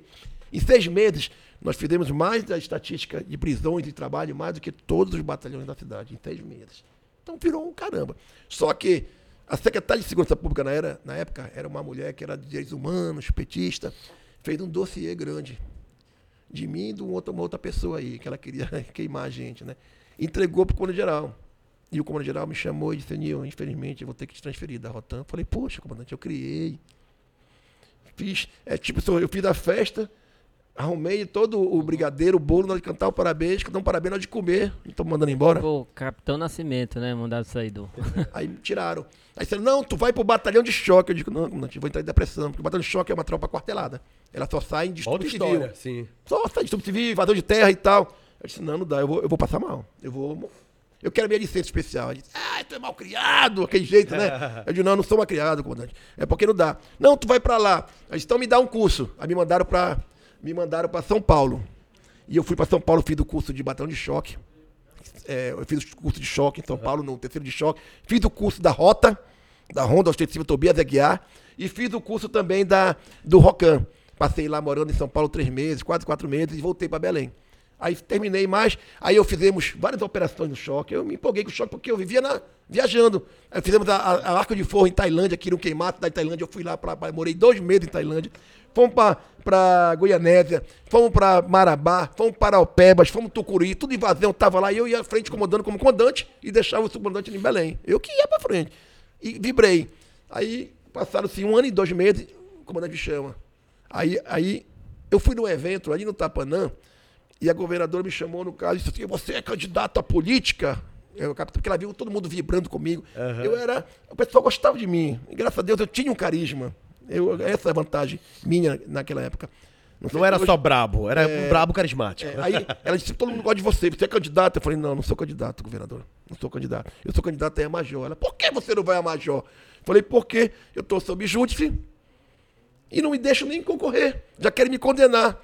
Aí ela chamou, me lembra amanhã de falar com o da PM, que, por que acontece isso com, com- com o capitão Nil? Aí tá, aí quando foi, passou uma semana, me ligaram a cada militar, disseram, Nil, vem aqui. Aí disse, olha, a governadora mandou você preparar um documento por escrito, entrar administrativamente, nós vamos avaliar, mas é um risco muito grande, porque na época tinha o Eldorado Carajás, lembra do Eldorado Carajás? Sim. 200 soldados que faziam parte daquele inquérito estavam sob júdice. E era um negócio de MST, aquelas coisas, né? E o governo era petista. Então, se ela abrisse brecha para mim, ia beneficiar os 200. Os 200 iam ser promovidos a cabo porque estavam no tempo. Aí, não sei o quê, todo mundo vai brigar comigo. Eu disse, mas é o direito meu. É o direito meu de tentar concorrer. E me deram o direito de tentar correr. Aí eu fui concorrer, fui em primeiro lugar. Por quê? Eu vivia na rua. Não tinha como me dar uma nota boa para mim. Se fosse, os, os processos eram processos de rua, não tinha um por droga, por briga, por álcool, é tudo de rua. Entendeu? Eu não estudei por homicídio qualificado, homicídio não sei do quê, e assim vai. Lesões corporais, abuso de autoridade, lesões corporais grave, média, bem. E foi promovido a major, e depois, tenente coronel, no mesmo governo, foi promovido duas vezes, porque eu estava atrasado. E me chamaram e disseram: assume a Rotan agora. Aí eu voltei para a Rotan depois de, de três anos, Sonho dois meu. anos, como tenente-coronel, comandante da Rotan. Ainda fiquei mais dois anos, somando o total de ter ficado uns quatro, cinco anos lá, e hoje o projeto até hoje aí. Aí terminou a Rotan. Ah, Nil, tu vai primeiro ao batalhão, que era o batalhão que comandava essas áreas todas. Eu fui para lá. Aí o comandante geral chamou assim, Nil, ah, é, tem um projeto para criar a rodovia Independência e aquele viaduto da Júlio César. E a obra não estava dando certo. Porque quando os caras iam com o topógrafo lá, botavam o topógrafo para medir, o vagabundo vinha e roubava o topógrafo. Quando o cara botava o, apa- o aparelho lá, os caras roubavam os, os caras. E a obra estava parada. Eles queriam terminar aquela obra. Sim. Nós precisamos botar um caboclo doido lá para resolver isso lá e deixar a obra surtir. E estavam fazendo desapropriação da rodovia. Quando chegava em algumas casas, travava porque o cara era traficante, dizendo, daqui eu não saio, porque vendia droga ali e não queria vender a a casa boca dele, dele. perder a boca dele, né? Ele queria indenização da casa, ainda queria acho que o lucro, diz que, olha, mas eu vou ganhar até tantos anos, tanto, eu quero isso aqui. Ele, não, não dá, né? Uhum. Aí me chamaram, olha, tu vais, vai para a delegacia do Bengui, vai ficar por lá até a gente ver onde te põe, mas tu vai resolver, ajudar esse pessoal. Aí eu fui para lá. Aí é minha área, do jeito que eu gosto, né? quando a área é vermelha, eu adoro, né? Aí usei o método do Chico. Chico, né? A obra surtiu efeito e conseguiu concluir naquilo. E criamos lá o 24º Batalhão de Polícia, na beira da rodovia Independência. Foi criação minha também. Eu criei, botei modelo. Foram lá inauguraram, que aquele batalhão passou a ser o batalhão da rodovia. E do Bengui, que não tinha. O batalhão mais perto do Bengui era na Lomas Valentina aqui. Imagina, saiu uma viatura daqui para lá. Aí eu criei lá o batalhão. E hoje o Viado 4 está no, no Conjunto do Maguari. Mas é, tem uma companhia independente dentro do Bengui. Fazia ali Catarina, Rua de Amada, Pratinha ali, Rua Dois Irmãos. Era lindo ali. Agora, esse, esse, esse sucesso na, na, na polícia foi o que te alimentou a querer ir pra política? Não, não. Eu nunca tive vontade de ser político. Por quê? Eu tinha um, um certo atrito com a política. A política eu achava que interferia muito na instituição. Eu achava que a minha promoção também era por causa da política, que comandos de batalhões eram mexidos por causa da política, e eu acho errado se decidir um comando de batalhão pela política. Eu acho que tem que decidir, através de estatística, o termômetro da sociedade está funcionando, entendeu? Do, do, do glamour da sociedade ali e troca-se o batalhão. E por que foi, Nil? Como foi a decisão É, para a ir a gente estava fazendo um policiamento junto com outro cara aí, que não falo o nome dele. mas- Ah, fala. não, não, não. Um atrás. Fazia e crescemos muito. E meu sonho, qual é o sonho de um coronel da PM? Ser comandante geral. Não é isso? Sim. O cara tem que chegar ao ápice de ser comandante geral. E, e, e o sonho dessa outra pessoa era ser delegado geral. E digamos, então vamos se unir, vamos se lançar na política, a gente tem uns votinhos cada um, e a gente vira o quê? Político. E, se e- e vão indicar a gente a ser comandante geral e delegado geral, porque, infelizmente, a maioria Então dos a casos ideia foram dos dois. foi dos dois. Porque ficava parecendo que foi a ideia dele que te puxou. Não, não depois, depois eu vou contar essa história. Eu não queria entrar Aí- tudo, mas eu vou contar essa história, Tá. tá? A ideia é que seria comandante geral e delegado. Esse outro lá tinha um- uma vontade muito grande de ser político. Eu não tinha. Uhum. Eu queria ser comandante geral. Eu tenho sangue, meu, eu sou polícia. Sim. Você militar, militar é sangue. E vamos ter uns votinhos, né? E cada um, se Deus quiser, porque a maioria dos casos de comandante geral da PM e delegados são indicações políticas. São indicações políticas. Claro que às vezes o governador acerta de um cara bom como tem hoje nas instituições. Hoje é, a segurança pública está redonda. Mas tem casos que é um fracasso. O cara dura seis meses, um ano e vai embora. não dá certo, é. Veio a política, nós fomos eleitos. Eu fui mais votado, fui o terceiro mais votado deputado estadual e ele foi o primeiro mais federal. E aquele sonho já passou a ser a política. Entendeu? Ou eu saía, ou eu votava segundo geral. E eu resolvi ser político. Político. E essa parceria com o Helder Mauro deu muito certo, né? Na época da, da, da segurança pública deu. Foi? foram virou política, já não deu certo mais. Porque é o seguinte, eu fui sempre aprendi, eh, Fabrício, eu não gosto até de falar porque isso está uma situação que envolve justiça, mas eu, eu sempre pensei que é o seguinte, a gente não deve botar à frente da amizade da família o poder e o dinheiro. Eu não ponho. Eu adoro ter uma boa família, ter uma boa situação financeira, mas eu não ponho possível. O Nil não põe o financeiro cima de uma família e de uma amizade. Eu preservo a amizade e a família. Quando a pessoa põe, ela estraga isso. Cada um tem seu direito de pensar como pensou e tudo. Mas não. Mas eu, foi a primeira vez que eu entrei na política. É só fazer uma reflexão. Se você entra a primeira vez eleito, ok, você é bacana. Mas quando alguém vem de três vezes e na quarta entra, então, não foi eu que puxei. É só uma reflexão. Claro. Eu não tinha vindo nunca, não tinha nem pensado em política. É a primeira vez, pô. A outras pessoas já tinham vindo duas, três vezes, e tinha sido um fracasso, pô, entrou. Não estou dizendo que eu. Mas outra reflexão. Uma delegacia e um batalhão. Eu entrava com 100 homens, aquela pessoa entrava com 5. Será que também? Não existe a função do Rambo, do Highlander, acabou. Isso é, é só em cinema, porra, que o cara vem, de, desarma, dá um traço e tal, aquilo não existe. Reação é você tem que ter a certeza que você vai conseguir o êxito. Então não existe 100 contra 4 e foi ele que ajudou. Foi todos nós juntos contexto. Agora, uma coisa eu tenho, que eu falo para você, viu? Vocês dois. A palavra gratidão está aqui no coração. Pelas pessoas que merecem gratidão. Nós não seríamos ninguém sem Grupo RBA, sem SBT, Record, Liberal, que viviam dando no moral. Nós, nós ajudamos eles também. A mídia paraense, né? A mídia aparente ajudou muita gente, mas nós também ajudamos ele. O programa de um amigo meu, o Rota, chegou a bater 9,8 de audiência, porra. Hoje não bate mais, tentou, depois que nós saímos, várias situações com várias coisas, mas nunca chegou a mais de que 3,2. Chegou a bater no top máximo, chegou a bater na, na Globo, nos sábados. Claro que nós ajudamos também todos eles a, a produzir o seu dinheiro lá, tudo, mas também nos ajudaram. E eu sou grato a todos eles. Também sou grato que essa pessoa lá não tem essa gratidão. Eu duvido que ela tenha essa gratidão. Eu tenho essa gratidão. Delegado geral Luiz Fernando na época, porque deu porteira aberta pra gente. O comandante da PM, o próprio secretário de Segurança Pública, na época era o general, e depois foi o Luiz Fernando, que foi secretário de Segurança Pública. O próprio governador da época, que não tem nada a ver comigo mais, que era o Jatene, porque liberaram a gente. Ele tinha uma delegacia que trabalhava Belém, Belém. Eu tinha um quartel que eu podia ir para onde eu queria. Isso sabe que quartel e delegacia tem suas dimensões, não pode sair dali. A gente viajava para o interior, ia para não sei para onde. E outra mais, liberaram um guardião pra gente dentro da delegacia, que é onde a gente tinha toda a 50% do nosso trabalho era o guardião, que era escuta telefônica. Então eu sou grato a essas pessoas também que ajudaram a gente. Será que ele é grato? Deputado, é, você e o Edemauro vieram da polícia. Foi. né? Vocês é, foram e fizeram muito sucesso na época. Essa parceria na política deu certo e poderia dar certo até hoje. O que aconteceu? Por que a amizade de vocês acabou? É, deixa eu te falar uma coisa. É, é como eu te falei, o poder. Né? O poder. É, quer conhecer o homem deu poder a ele. Eu não vou falar mal do cara, porque assim, até esdrúxulamente eu falar de uma pessoa que eu vivi quase 15 anos junto. Mas começou a dar errado quando uma pessoa quer impor o que ela quer. Quer impor o que ela quer. Vou te dar um exemplo. Quando eu era deputado, estava na Assembleia Legislativa, teve uma manifestação lá e foi um vereador, e foi mais o Eder Mauro lá com o pessoal, fazer reunião e tudo e tal, tal. E ele entrou na, na Lepa e o Márcio Miranda, que era presidente, não recebeu eles. Mandou eu, como o cara da segurança pública, receber eles e fazer reunião. Eles disseram, não, a gente não quer com eu. A gente quer com o presidente. Mas eu ia, ia responder pelo presidente ali. Tá dentro da minha casa de leis. Aí, mas quando eu ia lá em Brasília, de respeitar o cara. Não, fizeram, fizeram cagada, gritaram lá. E na saída ele bateu no meu peito assim. Disse, vem pro nosso lado, que aí tu vai te afundar. Sabe qual era o lado dele? o lado dos babalhos. E eu não. Fui com o Márcio Miranda, que era o candidato do Onix Lorenzoni, do Democrata, que tinha parceria com o Bolsonaro na época, no primeiro mandato. E eu fui até o final. Me afundei, me afundei, mas eu sou assim, militar é assim. Eu cheguei até a conversar com o cara lá e disse na cara do, do, do- do governador que não, que eu ia ouvir primeiro lado. Se o cara não fizesse o que foi cometido, pegado na mão, eu poderia vir ouvir outro lado para pegar. Eu sou assim, eu, palavra é palavra. Eu não mudo de lado. Foi fiel. E eu tô, hoje eu só tenho um lado. Eu tô- hoje eu só tenho um lado, que é o lado onde eu estou.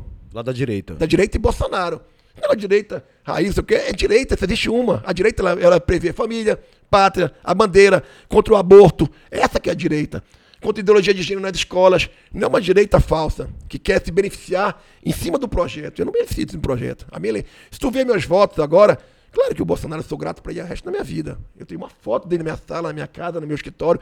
Sou grato, gratidão eterna para ele. Por que essa gratidão? Porque no momento mais difícil da minha vida, quando eu perdi o meu primeiro mandato, ele me arrumou um cargo técnico.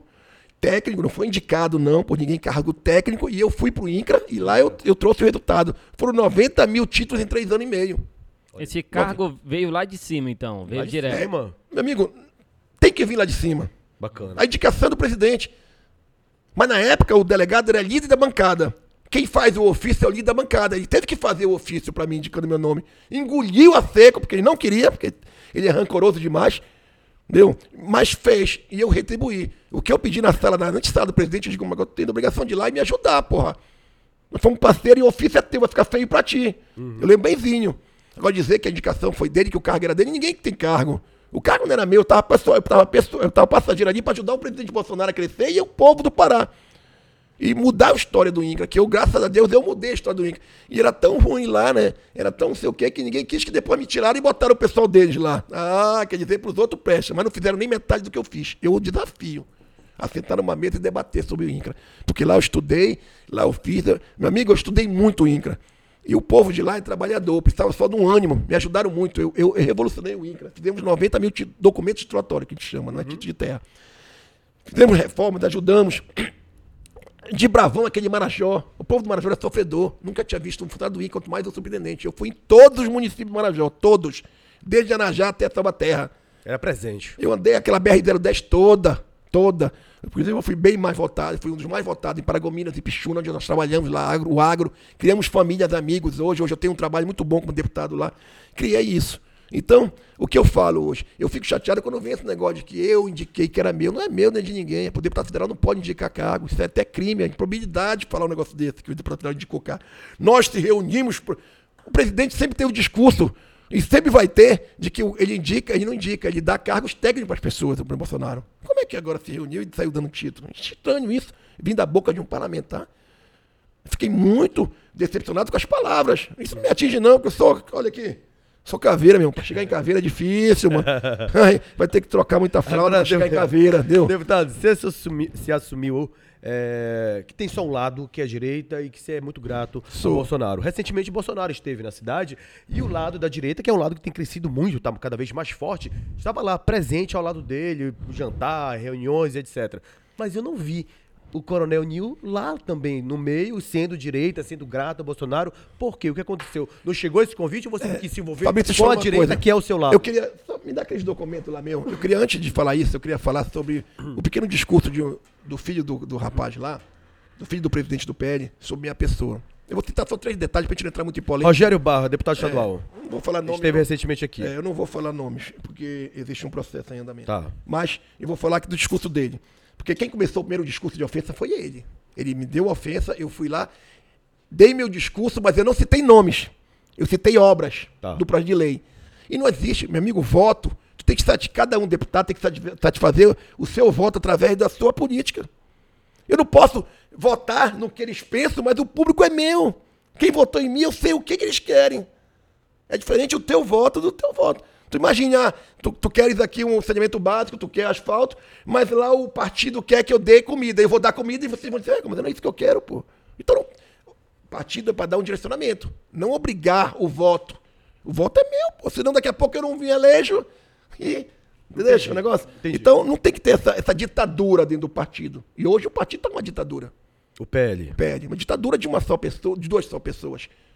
Entendeu? E dois que estão indo de. que não precisam. Tem outros dois que têm um brilho próprio, mas estão indo empurrado, pô, entendeu? Então, não vou entrar em detalhes. Mas é o seguinte: primeiro o discurso dele, ele fala que ele indicou pelo INCRA. Errado. Bota em xeque até o nosso próprio presidente. Um erro grave. Não foi indicação. Teve o apoio, teve o crédito da bancada. Nossa história começamos juntos. Em 2015, quando nós trouxemos o Bolsonaro aqui, foi eu e ele. Em 2016, ele foi na minha casa, jantou no meu apartamento. 2017 também contribuímos, 2018 também. Então a- o cargo foi nada mais do que a contribuição desse cargo técnico que ele me deu. Desse trabalho técnico que nós fizemos. Uma troca de, de informações. Então, o discurso cai por água abaixo. Segundo, ele fala que eu estava chutando latinha, né? Porra, coronel de polícia, porra. O que significa isso? Ele disse que quando eu saí do meu mandato de deputado, que o pai dele arrumou o, o cargo pra mim lá e eu tava chutando latinha. Não sei qual é o teu. Acho que eu penso que chutar latinha é que eu tava fumado, né? Triste, é na rua da Não, nem amargura. triste. é. Não, Magura, Quebrado, quebrado. Quebrado. Quebrado. Eu trouxe aqui pra vocês, pra mostrar aqui, né? Tá no portal Transparência, mas não quero divulgar. Sim. Quero que vocês Fica à olhem vontade. aqui. Essa Só, câmera aqui é sua, viu? é, não, mas vou mostrar pra vocês Ah. só. Que tá no portal Transparência, mas vê o salário de coronel da PM aqui da reserva. Sobe bem aqui. 43. Ah, não é pra falar, mas tá aqui. Tá lá no portal, dá pra ver. né? Então isso aqui chuta lata? Não, Ô, com certeza não. Com né? certeza Isso não. aqui é história, são 30 anos, ó. Caveira, meu irmão. Foi muita bala na Não costa. tá, não tá quebrado. Não tá quebrado. Mesmo que o cara não saiba gerenciar isso aqui, não fica quebrado. né? Não, Tá? não, não Não fica. não fica. Tá, e então, por água abaixo, o segundo jogada dele. Terceiro, ele fala que o empréstimo, ele fala um bocado de coisa. Tudo começou pelo, pelo do projeto do, do, do- do governador, do Helder, do empréstimo, no valor de 5 milhões de, 5 bilhões de reais. 5 bi. né? 5 bi. Que você votou a favor, né? a favor. E, co- e continuo votando e falo claramente para a população do Pará que eu votei porque beneficia a população. Qual é a função de um deputado? Legislar e fiscalizar as contas, meu amigo. Eu não fui pago para estar pegando o microfone e fazendo teatro e vendendo meu vídeo para a população. Eu fui pago para estar resultados, fazer as obras funcionárias, fazer a finança, fiscalizar as finanças e, e se não cumprir o que está coisado, eu tenho queixo de como coronel e como deputado de entrar numa justiça, porque falar é fácil, mas de entrar na justiça. Deputado, esse voto, vamos supor, muita gente está assistindo a gente agora e não sabe do que se trata. Você votou a favor de quê? do empréstimo. Mas foi pela primeira quem vez é esse empréstimo? para, o, para o governo do estado para ser botado em obras. Tá. Tá. E todo empréstimo que chegava na LEPA, o que acontecia com o empréstimo da LEPA? Ele vinha só assim, escrito. Tantos milhões para infraestrutura. Só isso falava. Errado. Porque não dizia o que, o que ia ser o empréstimo, para nós podermos fiscalizar Pra onde ir? para onde tá, ia, para onde vai e tal. E não- sem debate. Certo. É, Pela primeira vez, depois de muita briga, não foi só minha, de todos os deputados, inclusive os deputados do PN, Uhum. que brigavam que tinha que ser um projeto bem feito, bem explicado. O projeto entrou na casa e eu tive o prazer de ir na noite reunir com a minha equipe, advogados, contadores, porque eu pego antes de eu gritar, falar, fazer Tu, teatrinho. estuda. Eu dou uma lida, entendo o projeto e vejo onde vai ser beneficiado. O projeto tem tudinho. Vocês podem ler, tá na íntegra também. Tá. Ele diz como vai ser o empréstimo, da onde vai ser feito, quando vai ser iniciado, da onde vai ser retirado para pagar, como vai ser feito e os locais que vão ser empregado. Pronto. Pra mim tá lindo, porque o que eu faço como deputado? Fiscalizar, meu amigo. Isso aqui é um prato cheio para mim entrar numa justiça e pedir uma improbidade. Eu pedi um travamento de uma obra. Começou, não, tra... não foi, não cumpriu, não fez, pegou dinheiro, desviou pro local. Porque quando vem assim, vem com uma rúbrica. Tem que ser feito aqui. Ainda tem mais um projeto que vai beneficiar 90 milhões de reais para minha polícia militar. Eu vou dizer não? Por que, que eu vou entrar no quartel policial e dizer não? Peraí. Vai, sai da hora aqui. Tu quer dizer que tu vai ajudar a gente, tu negaste lá 90 milhões para nossa corporação, que vai ser feito em reforma de quartéis, compra de mobília, armamento, colete. Eu posso dizer não? Não. Aí o fato do- Mas de... por que eles estão pedindo pra tu votar Votar contra? contra. Porque é do Helder Barbalho. Eles, são, eles têm uma briga particular, ele e o pai contra o Helder, pô. Não tem nenhuma diretriz dizendo que a direita não pode votar no empréstimo, pô. Ah, mas o governo está endividado. Quem está endividado, meu amigo, não consegue empréstimo. Quem está no SPC não consegue. Se tem autorização, vou te dar exemplo, nós temos três estados no Brasil. Não vou falar o nome do estado porque eu posso estar errando aqui, mas três estados que não conseguem nem, nem chegar perto do BID, do Banco Internacional Mundial, porque, porque ele está zerado já. Quando consegue, é porque nós estamos chamados de linha A. No grupo A, é o que está autorizado a fazer empréstimo. E outra coisa, eu quero a obra, meu amigo. Aqui beneficia, sabe o quê? A Marambaia. Vai ter a duplicação da Rua da Marinha, com o viaduto passando por dentro do grupo. Vai ser a Júlio César, para desafogar o trânsito. Vai ter os viadutos que estão faltando. Vai ter os canais São Joaquim, Jacaré, Canal do Galo, vão limpeza e, e reforma. Uma coisa que eu vivi a vida inteira pedindo bandido daquele canal. Aquela feira da Barreira Arrobalto, que chamam, né? Vai ser reformada. Tá aqui o projeto, valores, começo, término, fim da obra. Como é que eu não vou aprovar isso? O povo da Aí Marambaia esse voto causou alvoroço. causou, porque ele, ele, ele quer impor, esse meninozinho lá, quer impor, desculpa a palavra, não é menino, você, esse garoto, esse rapaz lá, é, quer impor o que eles pensam. Ah, uma briga particular dele com o governador, não vou comprar essa briga, meu amigo, não vou mesmo. Eu vou trabalhar o povo do Pará, o qual me elegeu, pô. Aí eu cheguei a ver um vídeo que circulou nas redes sociais. O que que é? Ele passa por, pelo, por você, aí te, te empurra. O que acontece Não, aí? não entendi aquilo ali. Não sei se ele vai me dar um beijo. Ele Ele, se manda um aproximou. beijo, ele manda um beijo. É, ele, veio- ele- ele se aproximou muito de mim. Tá. E eu me afastei, pô, Tá. porque eu, eu não, isso não tem nada contra, mas eu não gosto desse negócio, não. e a mão dele depois voltou, não sei o que, que ele ia fazer, não posso também dizer. Chegou muito próximo de mim, eu não gosto de mão muito próximo de mim também. Não gosto. Que Só homem, da minha né? mulher, só da minha mulher. né? Mas não, também não vou questionar esse ato dele. É outra história. Ali não foi o problema. O problema foi as palavras. E na, na Câmara dos Deputados, é diferente da Câmara Federal, nós temos um código de conduta. Deputado respeita o outro. Lá dentro existe esse código de conduta. Poucas as brigas na Câmara Estadual aqui em Belém. Sempre tem é, um histórico já disso aí. De trabalhar, pô. Trabalhar. Então, o projeto tá redondo. Como é que eu vou chegar para o povo da Marambaia, que eu vou lá no Barreiro, que eu tive uma reunião agora, Conhece muito bem, né? Coronel, ah, eu vou, olha, não, o canal de São João, Coronel, Coronel, esse canal aqui tá cheio de lama e tal. Ah, a culpa é do Edmilson, a culpa é do fulano, a culpa é do governador. Porra, não acabou essa história de culpar os outros. Nós temos que trazer solução. Eu aprendi na minha vida de policial que quando você critica, você tem que trazer solução. E qual é a solução? Nenhuma não tem, meu amigo. Só criticar por criticar. Você tem um microfone aqui, que, é o- que, é o- que é um meio de informação, mas você traz as pessoas, e eu tenho certeza que você diálogo ali, você traz informação pro povo, mas é diferente. O teu caso aqui, porque podcast é, é bate-papo. Agora, se tivesse um negócio que tivesse, vamos mudar o Pará, tá, vamos mudar. Aí tu chega aqui, só ouve, só critica, critica, aí cadê o resultado do Na cara? verdade, eu acho que época de campanha eleitoral, por exemplo, a gente tem, obviamente tem um lado, né? Mas quando sai o resultado, sendo positivo ou não, a gente tem que torcer pela melho- melhoria do Estado, do país, cara. Ah, o Estado. Vamos apoiar aí, o que tá o Estado poder, está endividado, já tem 10 milhões, 10 bilhões. Meu amigo, nós temos quase 30 mil- bilhões para receber do- em Brasília agora dessa mine- taxa minerais, pô. Vamos para cima, pô. Uhum. Nós, como parlamentares, podíamos brigar por isso, para receber, o Estado aumenta o cofre. Aí paga todas essas dívidas. Não é função. Aham. Aquela aquela prioridade não é isso. Mas estou dizendo exemplos. Aí não vou deixar de brigar com a sociedade por causa que existe um pensamento que não tem que votar. Não existe, rapaz. o que for bom de projeto de lei, o que for bom para o Estado do Pará, eu vou votar. E isso é palavras do Valdemar, nosso presidente do PL, e bota na palavra do presidente. Agora, eu acho triste isso que tá acontecendo. Outra coisa, só para encerrar. Ah. É, eu tenho, eu tenho 308 pro- proposições, cara, pedindo asfalto, saneamento básico, é, iluminação pública, isso estou sendo atendida, mesmo sendo oposição. Mesmo sendo oposição. Eu tenho 49 projetos de lei, o deputado tem que legislar. Eu tenho 49 projetos de lei na casa. Projetos na educação, saúde, segurança pública. Eu tenho um projeto chamado Mão, é, mão, mão, é, Mãos Abertas, né? Porque levaram meu celular O daqui. que, que é o Mãos Abertas? Mão Solidária. Mão Solidária? Traz a solidariedade da- das famílias. Eu tenho um projeto que, que traz a educação. O projeto de segurança escolar é meu. Eu, eu crio na, na escola uma área de segurança ao redor da escola, que é proibido é, é, ali festas, drogas. Os bombonzeiros têm que ser cadastrados. Dentro- é, tem que ter um botão de pânico. Tem que ter o segurança na frente da escola. Poder- e na escola só entrar pessoas que vão estudar. É um projeto já. O projeto meu de lei já foi aprovado e está no governo. Só como o governo, o governo, infelizmente, tem um negócio chamado emergencial, que ele entra na frente dos projetos, passa na frente de todo mundo.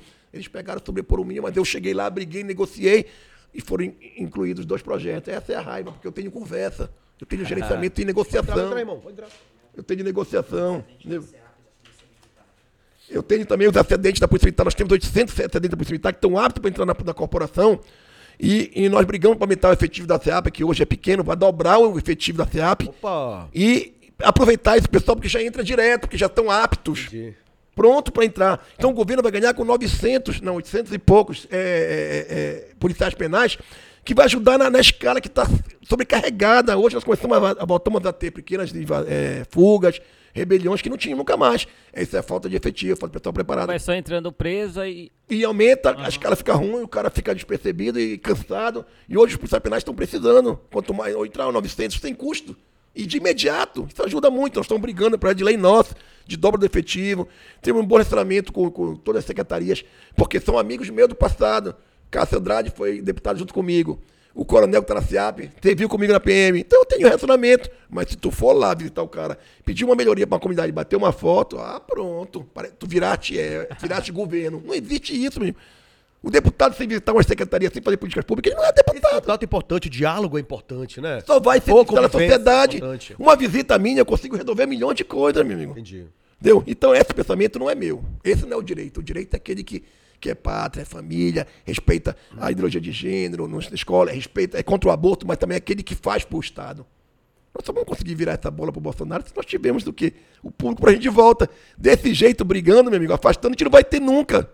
Nunca. Como é que nós vamos crescer? A direita brigando com a direita, né? Era isso Tendo que eu ia para- falar. Eu acho triste ver, por exemplo, an- ano que vem é ano eleitoral. Né? A gente já tem aí supostos nomes a pré-candidatos à prefeitura de Belém, inclusive da direita, que pode ser um forte candidato. Mas aí a gente vê, por exemplo, Quem a direita. seria? O Edemauro, ele tá na E pesquisa. tem o Egusto também, né? Ah, mas, É, do PL é carteira da direita. É Nós estamos esperando o lançamento no PL. exatamente, mas se for O Egusto Edemauro- hoje é direita? Aí, voltando aquele assunto, desculpa, só tirando, voltando aquele Aham. assunto da vida do Bolsonaro, eu estava disposto. Eu, Sim, eu fiquei à disposição do Bolsonaro, mas eu não fui convidado para nada do Bolsonaro, não me passaram agenda, não me passaram nada. Pegaram o Bolsonaro e saíram levando Mas você sem não tem nada. contato com ele? O cara tá na não. cidade. Eu sou grato ao cara. Eu vou lá dar um abraço Eu nele. fui, Você viu? fui, fui na, na, na, na, na churrascaria, sentei do lado Ah, dele, você falou com peguei, ele, então? Falei, fiquei Ah. com ele o tempo todo, só não fui nos, no- nos eventos mais Ah, entendi. reservados Ah, que falaram. criaram uma, uma ditadura pra só Uma pra barreira, uma barreira. Uma barreira lá pra ele, mas eu não esquento com isso não. Eu, eu tô apaixonado pela minha mulher. sou- entendeu? Mas o Bolsonaro, eu tenho, eu tenho um respeito muito grande por ele, que eu tenho uma admiração pelo cara, porque ele é o que é o tempo todo a mesma pessoa. Entendi. E outra coisa, eu digo pra vocês, o Bolsonaro pode jogar pedra em vidro. Entendeu? Como assim? Não entendi. Pode jogar pedra em vidro que não vai quebrar, não tem medo. Tá. O vidro dele é duro. Nego aí tem vidro quebrado, porra. Fica tirando gracinha. Deu? Aí outra coisa, mais importante de tudo. Eu. Ah, outra coisa que ele falou lá. Ele falou assim: ah, porra, é uma coisa totalmente antiética, é coisa de menino, de colégio de quinta série. Porque o INCRA, tu quitou teu apartamento. Pô, o Bolsonaro foi em 2014, 2015, no meu apartamento, pô. Sou um coronel de PM, pô. Comprei meu apartamento em 2010, porra. 2020, 2020 eu fui no do INCRA, pra te ver, coronel ganhando bem, ganhando do INCRA. Eu tive que fazer um empréstimo, um CC no valor de 166 mil reais pra quitar meu apartamento. Tá aqui o empréstimo. Mas isso aqui eu mostro lá na frente. Sim. Ele vai ter que, porque acabou de provar de quem acusa, né? Então, uma coisa sem Você ética. tá respaldado. Eu, quando eu cito, eu não cito nomes. Por isso que eu não estou citando nomes Ah, aqui. entendi. Entendeu? Eu não cito nomes. Mas todo mundo sabe o que está acontecendo. Hoje, não há uma divisão da minha parte da direita. Eu não vou dividir a direita, porque se eu dividir a direita, quem perde é o Bolsonaro, quem perde é a direita, quem perde é o partido, quem perde é o país. Mas eu não posso deixar de ser só atacado e não me defender, pô. abaixar a cabeça, né? Cinco anos eu fui atacado pelos grupos. E agora, porque tá tendo um grupo lá que não, que não é o meu, Aí estão me acusando, dizendo. E outra coisa, ah, é porque eu sou Helder. Eu não sou do Helder, não, meu amigo. Eu não tenho cargo no, no governo, não tenho secretaria, não tenho nada do governo. Agora eu tenho um bom relacionamento com o Chicão, com o presidente da Lepa, porque eu trabalho a parceria, eu trabalho. Põe a cadeira pra ela aí, por favor. É, Sim. pode sentar aqui na frente. Ah, tá filmando. Pode ficar. É, é Fica à vontade, É, acabou de chegar Aqui- ela. A gente tá na sala conversando. Eu tô adorando as histórias dele aqui. Aí, então, Ah, Ele é o coronel, mas eu sou a comandante geral. Ah, entendi. ela chegou agora, estava em A reunião. patente maior tá aqui, né? Aí minha esposa, minha esposa é meu esteiro, meus filhos é meu esteiro, Sim. que me dão minha base. Sim, coronel. então, não, não, não, não existe essa divisão. Agora, existe técnica, pessoal. Eu vou dar um exemplo para vocês. Quando o Bolsonaro chegou em Belém, se eu fosse a pessoa que fosse responsável pela agenda dele, o que eu ia fazer? Eu ia marcar um local, eu ia chamar todas as lideranças e dizer, meu amigo, traga cada um cinco pessoas. Presidente, o presidente é um cara acessível, um cara amigo, gosta de onda mesmo. Presidente, o senhor pode atender aqui 300 pessoas ou 400?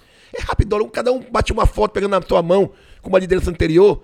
Meu amigo, uma foto com uma liderança anterior é meio eleição do Ia dar uma vereador. causada, né? É mesmo, é- o cara vai com aquela foto anterior e parece que a gente está com 50% do mandato de vereador eleito. É. Quantos vereadores nós íamos fazer? Quantas pessoas nós íamos crescer no interior, em criar grupos diferentes? Mas não, saíram pra, andando e que perdendo a oportunidade. blindaram o Bolsonaro?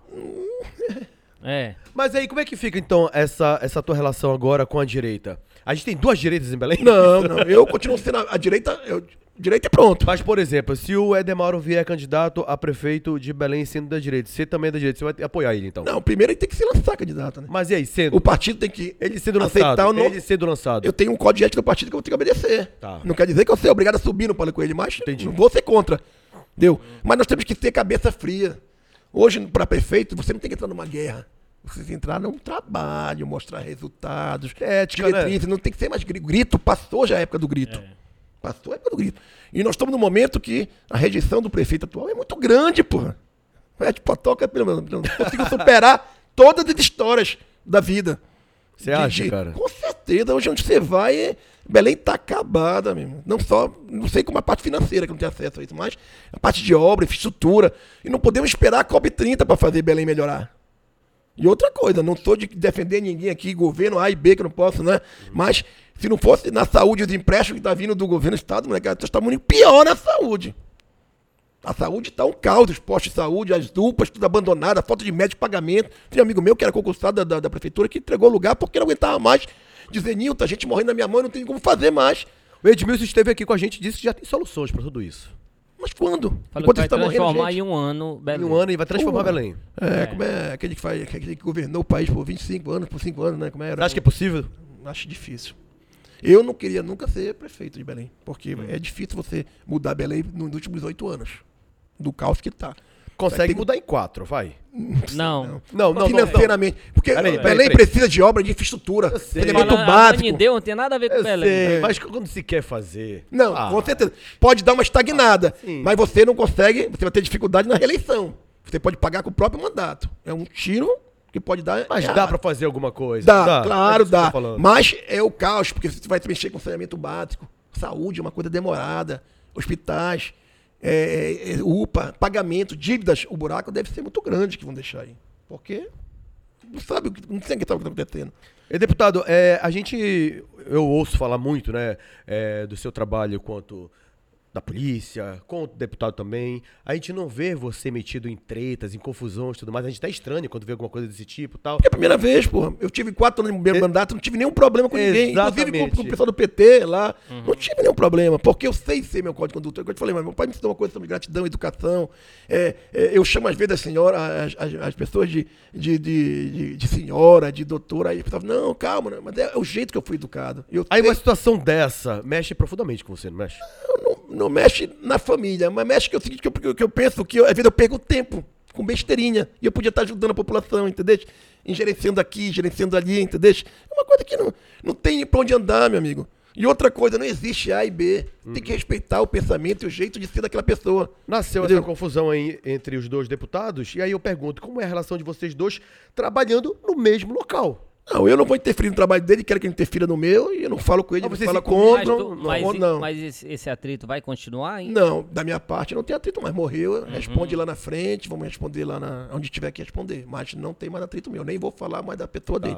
Tô citando aqui porque eu fui indagado por você, mas não cito nomes, Sim. não quero se meter. E quando eu falo microfone Augusto Montenegro, aquilo ali, não cito ninguém. Sim. Cada um põe a carapuça se quiser. Agora, quando ele cita nomes, ele tá indicando pra mim, minha família, meus filhos que escutaram aquilo ali, e pra mim aquilo é imperdoável. Entendi. E o pior não é você errar, é você achar que tá certo. E a avaliação não é minha, da sociedade. E o pior, amigo, deixa eu te falar uma coisa. Eu vi no Instagram dele lá um comentário de uma pessoa lá. Uma pessoa que é forte lá dentro dele, que é mestre lá. Ela, ela comentou e falou mal de mim, essa pessoa. O que, que ela falou? Falou besteira, nem me lembro o que foi, porque eu já até deixei. Mas pra- mexeu com você. Mexeu muito comigo. Por quê? Porque eu tenho a palavra gratidão e respeito pelas pessoas. E essa pessoa, quando teve milhões de problemas lá, foi nesse ombro aqui, no ombro da minha esposa, que ela veio chorar, falar mal de chuveiro, chamar de porta de alumínio, de bateria de carro, de dinheiro ser abandonada. E nós abandonamos aqui. O choro foi aqui. Eu não sou de falar. Tá. Porque eu acho que pra mim a pior coisa é você comentar as coisas que você fez pra ajudar. Mas eu fico chateado de ver ela meter pau, se um dia ela já veio chorar aqui e falar mal dessa própria pessoa. Todos eles já me procuraram de lá, assessoria, pra falar mal do, de todos eles. E eu sempre fui um conciliador. Nunca abracei causa, nunca falei mal de ninguém. Sempre fui um conciliador. E tem mais. O meu filho passa por uma doença, que é um câncerzinho pequeno, que já está controlado, grau 1. Agora em dezembro já vou para Ciro Libanês, São Paulo, e faz, faz lá uma bateria de 12 exames para manter o câncer. Não tá. Qual a idade bem, dele? Tem 12 anos. É na mandíbula Pré-adolescente. que foi questionada por essa pessoa numa reunião, dizendo que nós usamos a doença para promover, para coisa. Pelo amor de Deus, isso é um absurdo, meu amigo. Isso me magoou, que eu carrego nas costas, ainda se acha na razão de estar certo, pô. Duvidar numa doença que tem um laudo, pô. Que eu vivo lá em São Paulo.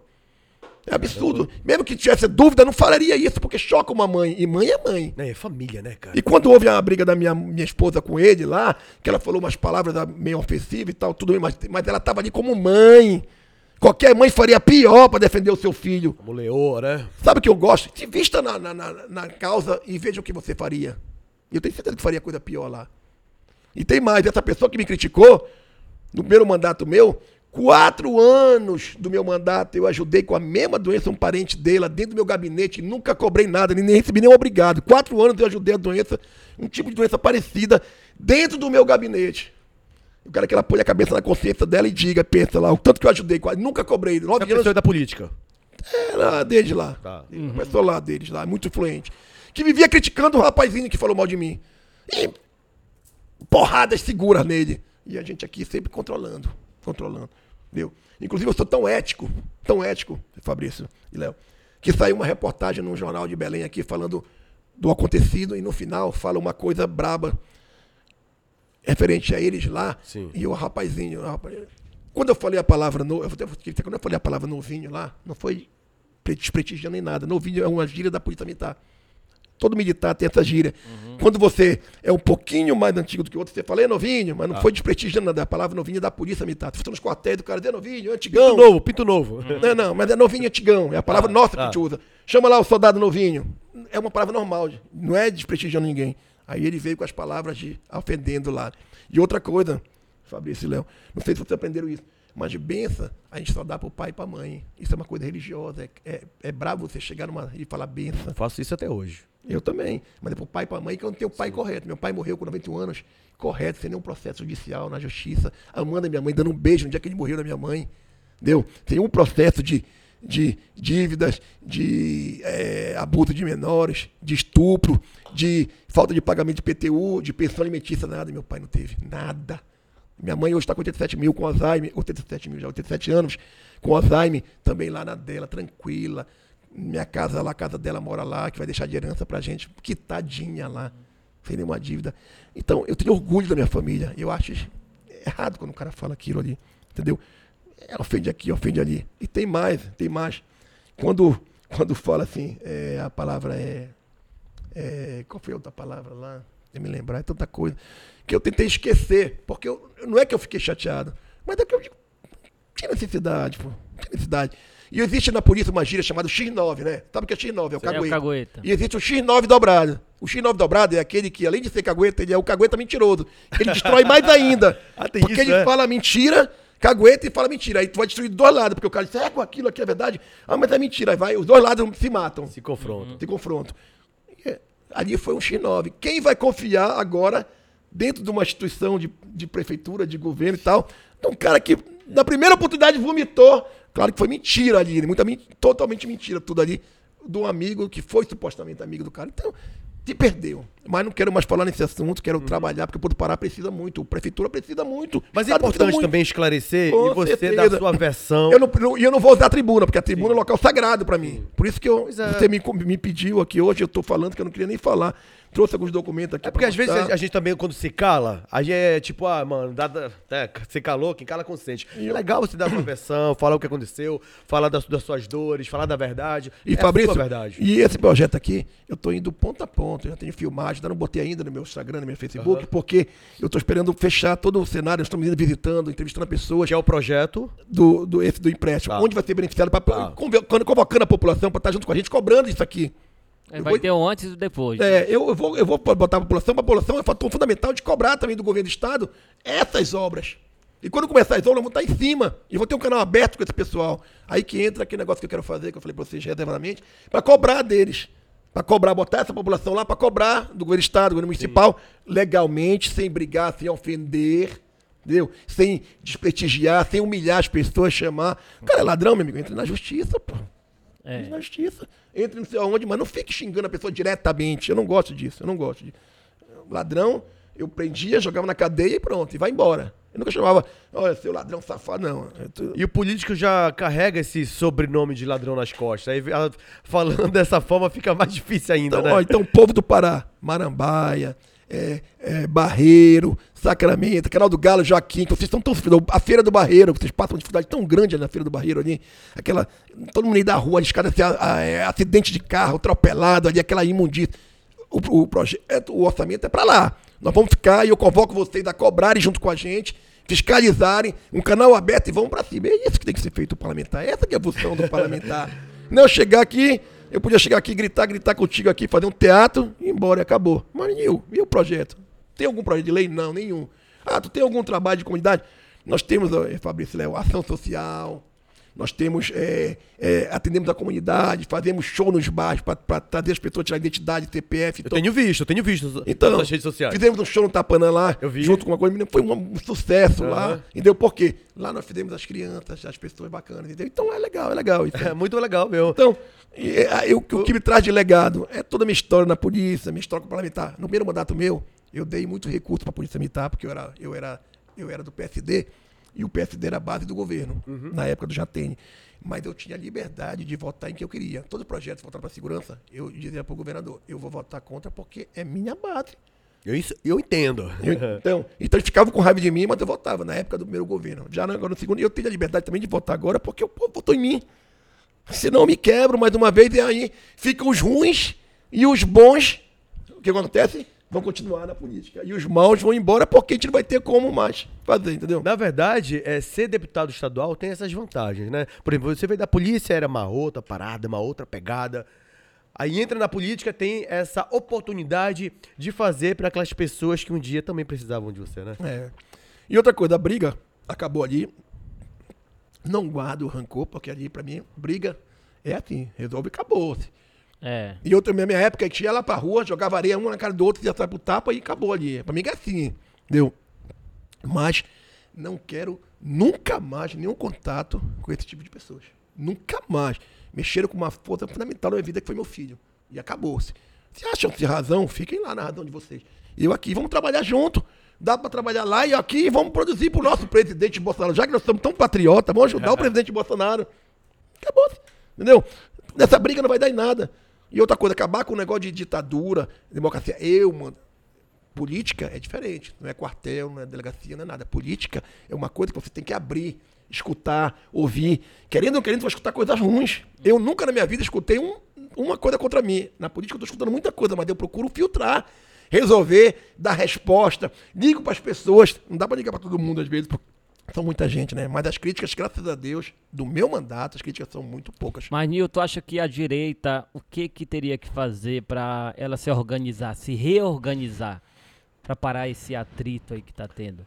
Essa rachadura. Ah, Que existe, né? Pra mim, não- da minha parte, não tem rachadura. Pra mim, não tem, não tem atrito. Houve um, um ataque de uma pessoa em cima de mim e ocasionou todo esse problema. Tem que de- dar liberdade. Olha a rachadura que eu tô falando. Ah, O Eguchi foi pra um lado, Ah, tá. Nil tá em outro, e Eder Mauro com o filho dele outro. Rachadura essa, grande. Essa rachadura aí que eu tô falando. vamos, vamos avaliar. E se vamos, a gente pegar todo mundo ali, representa a ó, direita no Pará. va- Vamos, vamos avaliar aqui. Eu gosto de fazer na caneta. Vamos avaliar. Eu não briguei com ninguém. Foi só de uma discussão com esse rapaz. Na minha história Uhum. toda, 35 anos de vida pública, eu nunca briguei com ninguém. O meu ação era policial contra o bandido. Primeira discussão foi essa, foi uma discussão de parlamento. Mas quem já brigou com o Nil, quem já brigou com o Aveilton, quem já brigou com o Eguchi, quem já brigou com o senador Zequinha Marinho? Fui eu, meu grupo? Não. Então alguma coisa está de errada. É isso que tem que ser avaliado. Isso tem que ser avaliado. E nós temos que ver o que está acontecendo com a direita, também aqui no Pará. A diretriz está indo, porque no primeiro, no primeiro, na primeira questão o Bolsonaro perdeu no Pará. Na segunda, ele perdeu de novo. Mas tem gente que foi o mais votado na primeira, mais votado na segunda. O que quer dizer isso? É estranho. Eu sou mais votado na primeira, sou mais votado na segunda, estou escrotão tal, mas o meu presidente perde aqui no Pará as duas vezes. Tem que mudar o direcionamento de alguma coisa. Tu entendendo? Isso chama-se estatística. Alguém em Brasília tem que ver isso. Essa estatística está errado. Eu, no, pouco, no pouco conhecimento que eu tenho de Coronel Ninho, né? desse- do, do velhote aqui, né? do velhote aqui, que é o pouco conhecimento que eu tenho de estatística, que eu fiz na academia, que eu não faço academia de polícia, a gente faz estatística. Um, dois, deu contabilidade, né? O que quer dizer? É que eu tô pedindo só pra mim. Ele deixa pra lá. Porque, pô, eu sou o primeiro lugar. Toda vez. E o cara nunca ganha o meu, o meu maior mestre, pô. É estranho isso. Então tem que ser avaliado isso. E é isso que eu quero, que a direita comece a enxergar. Patriota, vão lá. Patriota não tem que brigar. Patriota tem que se unir. Patriota tem que se unir, não tem que brigar, tem que se unir. Vasculhe e veja direitinho e vamos, vamos para cima. Vamos, vamos trabalhar o quê? A sociedade. Onde é que nós precisamos atacar? É a classe A e B. Ou, desculpa, a classe C e D. Que é essa classe que nós precisamos reverter o voto, trazer para o nosso lado, pro nosso lado do Bolsonaro. E como é que a gente trabalha a classe C e D, amigo? Políticas públicas, saneamento básico, saúde, educação. De onde eu vou conseguir isso? É de um trabalho de um parlamentar, mas eu preciso ter interação. Eu não preciso ser do governo, que eu não sou do governo. Mas eu preciso ter interação. Senão eu não vou conseguir o voto. União, né, cara? União. Como é que eu vou dar por. Hoje, 50% do meu gabinete, 50% do meu gabinete, sabe o que é hoje? Ah. Saúde. É o caboclo que não consegue a saúde no município, no estado, vai bater no gabinete. E quer atendimento, quer operação, cirurgia. Como é que eu vou melhorar isso? Primeiro, projeto de lei. Segundo, liberando recurso e cobrando, para ver se funciona. E terceiro, interação com os órgãos. Senão não anda, meu amigo. Você é um deputado de. Ator da Globo. Desculpa falar a palavra daqui do coisa. Ator de alguma coisa, que faz gritar, gritar e não tem resultado, não tem um recurso. E agora, se cair emenda no meu mandato, meu amigo, o problema é que eu tenho uma interação muito boa. Eu sou, eu sou, eu sou bonito, os caras gostam de mim, né? Por isso que me dão uma Eu quero apro- aproveitar aqui agradecer o carinho e a audiência de vocês aqui com o nosso ego do podcast. O Estado do Pará tá ligado no nosso bate-papo e muita pergunta chegando aqui pro Coronel. Muitos elogios. A sua militância é grande, viu, meu mano? Eu acho que esse ano de polícia, de deputado, tá fazendo efeito porque, ó, por exemplo, esse é o deputado que me representa. Quem falou foi o Rômulo. que mais? Vamos lá, gente. É, tem, uma, tem uma mensagem aqui que eu não entendi direito, mas ele disse o seguinte: esse deputado construiu o próprio nome. Não sei o que ele quis dizer com isso. É, e tem muitos que precisam de sombra para poder ser visto. Bom, é. vamos lá. Quem mais? O Danilo falando: parabéns, deputado, pelo ótimo trabalho na política. Fala sobre a, a situação dos excelentes Excedentes. excedentes da É Polícia Penal, Penal. do Pará. É isso que eu falei pra vocês, que são 800. né? Falou exatamente Se isso. Deus quiser, aí eu preciso de quem para poder atender isso? Primeiro, da Assembleia Legislativa. Trazer logo o plano de carreira da, da, da, da, da, da FEAP. Porque está tá, tá trazendo plano de carreira. A FEAP hoje não tem um plano de carreira. Um dos requisitos muito forte é o diretor de cada penal, põe qualquer pessoa lá. Basta Uhum. ter fone direito. Não, tem que ser é, o policial penal de carreira para assumir a cada penal. Uhum. Só o, o super- superintendente que tem um cargo político, a gente não vai mexer nisso. Esse projeto está na mão do governo, precisa vir para coisa. E eu estou batendo muito e negociando. Se tu não negociar, meu amigo, não vem. Aham. Não é negociar passando pro lado ou dinheiro. Não, isso eu não quero. Isso eu não quero. Dinheiro eu não quero. Eu quero o quê? Eu prefiro ganhar o projeto e ganhar 800 amigos, que eu vou ganhar muita coisa, porque quando eu for no presídio você é bem atendido, quando eu for ir no restaurante você é qualquer lugar. Qualquer lugar. Ah, é. O Neto disse o seguinte: meu deputado e grande coronel Nil, saudações dos excedentes concurso é C208. É, tem 2008, estão tendo 2018. Rapaz, aí é socorro. Boa noite, guerreiro. Caramba, são muitas mensagens. O deputado. Olha aqui, vamos lá. O Paulo Henrique dizendo: por isso que ele sempre carrega o eterno. É, o, acho que Raio. o- da OTAN, exatamente isso. Ou seja, muita mensagem elogios. Obrigado pelo carinho, pela audiência de vocês. É, depois, com calma, em outro momento, o deputado é, vai assistir novamente, vai ler as mensagens com carinho. E vocês podem continuar é, comentando sobre o nosso bate-papo. Coloca na tela aí, meu mano. Vai! Agora, olha aí, gente. Égua do podcast. Vocês podem seguir a gente agora no Instagram, no TikTok, em todas as nossas redes sociais. Inclusive, a gente deu um presentinho bem especial pro Coronel Nil. Você só vai saber desse presente se você seguir a gente lá no Instagram. Então vai, deixa de onda e segue lá. Égua do podcast. Vamos lá, pessoal. Pessoal tá no Facebook, Instagram do Coronel Nil lá. Ó, vende lá no peixe também. Vende meu peixe, bem Vamos lá, aqui, entre, entre lá. É, dê uma contribuiçãozinha, né? É. Tal, tal. Não precisa nem tá falando, né? Falar qual, qual, Olha. qual é, qual é o teu. O meu é Instagram? Coronel Nil. É, tem, É deputado Coronel Nil. É, é deputado Coronel Nil, entre lá no Facebook, Instagram, ajude lá o podcast lá do, do A gente tá- Égua, a gente tá Égua ao do vivo também podcast. no, no Facebook. Na Facebook, também eu tenho meu Facebook, é quase 100 mil É pessoas. só colocar Coronel. Nil que vai aparecer de alguma forma. Vamos lá, ajudem lá e Segue curta aí e dê sugestões, né? Que é importante, né, Fabrício? Também, Né? Sugestões é importante. A gente, olha, eu te dou um exemplo bacana. Eu tenho um projeto de lei chamado Remédio em Casa. Por quê? De onde eu tirei esse projeto? Primeiro do, da- do clamor da população. E também do meu trabalho. Porque quando eu estava na viatura, a gente vai lá na Baixada, aí tu deixa de atender uma ocorrência, porque tu chega lá, tem um senhorzinho lá, idoso e tal, que precisa ir na farmácia pegar aquele remédio que é de graça, que nós temos vários remédios que são dados de graça para o idoso. Mas ele não tem condição de chegar lá. Ele deixa de tomar o remédio, adoece e enche os postos de saúde. Aí o que eu fazia? Botava na viatura, ia lá na farmácia, pegava o remédio e trazia de volta. Deixava de atender uma ocorrência. Deu. O que eu pensei como parlamentar? Eu disse, pô, vou fazer um projeto chamado Remedicamento em Casa. Alocamos todos aqueles medicamentos que são, que são dados de graça, botamos as idades, os regulamentos, fizemos um projeto e aprovamos na LEPA e foi sancionado. Então, todos esses idosos eles podem cadastrar na- no sistema e o governo manda a quantidade exata para a casa dele. Não manda Já o- a- começa a funcionar a partir de quando? Não, isso É já um foi no projeto primeiro já, mandato sim. já. Ah, já É um foi lá. Foi. Ah, tá. Nesse segundo mandato, eu tenho um projeto que vê, beneficia o autista. Eu tenho um projeto que beneficia a escola, a educação. Eu tenho um projeto que volta para a saúde. Eu tenho um projeto que volta para a área de, de segurança pública muito. A, a- a- a agricultura familiar, eu fiz projeto, porque eu vivi muita agricultura no governo Bolsonaro, e tem No de terra, e eu senti a necessidade da agricultura familiar, tem que ser eh, melhorada, tem que ser apoiada. Nós entramos agora com vários projetos e emendas, eu até me surpreendi. Porque eu, sendo oposição, eu entrei com, com várias emendas e cinco emendas minhas passaram na lei, de organização básica, diretriz, que, que prevê o orçamento para o ano que vem todo.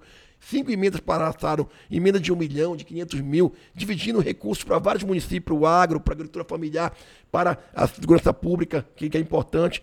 Eu tenho uma- um recurso junto com, com o Chicão é, para os quartéis, porque o que eu senti hoje na Polícia Militar é que você viaja aqui na BR-010, começando em Santa Maria, vai até Donizeu. São vários municípios ali. Você tem Santa Maria, São Miguel, é, é, é, é, Ipixuna, Mãe do Rio, Aurora, Paragominas, Donizeu, Olhanópolis, você vai tudinho para ali. Eu dei tudo ali. Então você vai para ali e sente o quê? Que os quartéis são casinhas mal colocadas, não tem cama, não tem nada. E o cara, para atender a população, hoje já não está bem.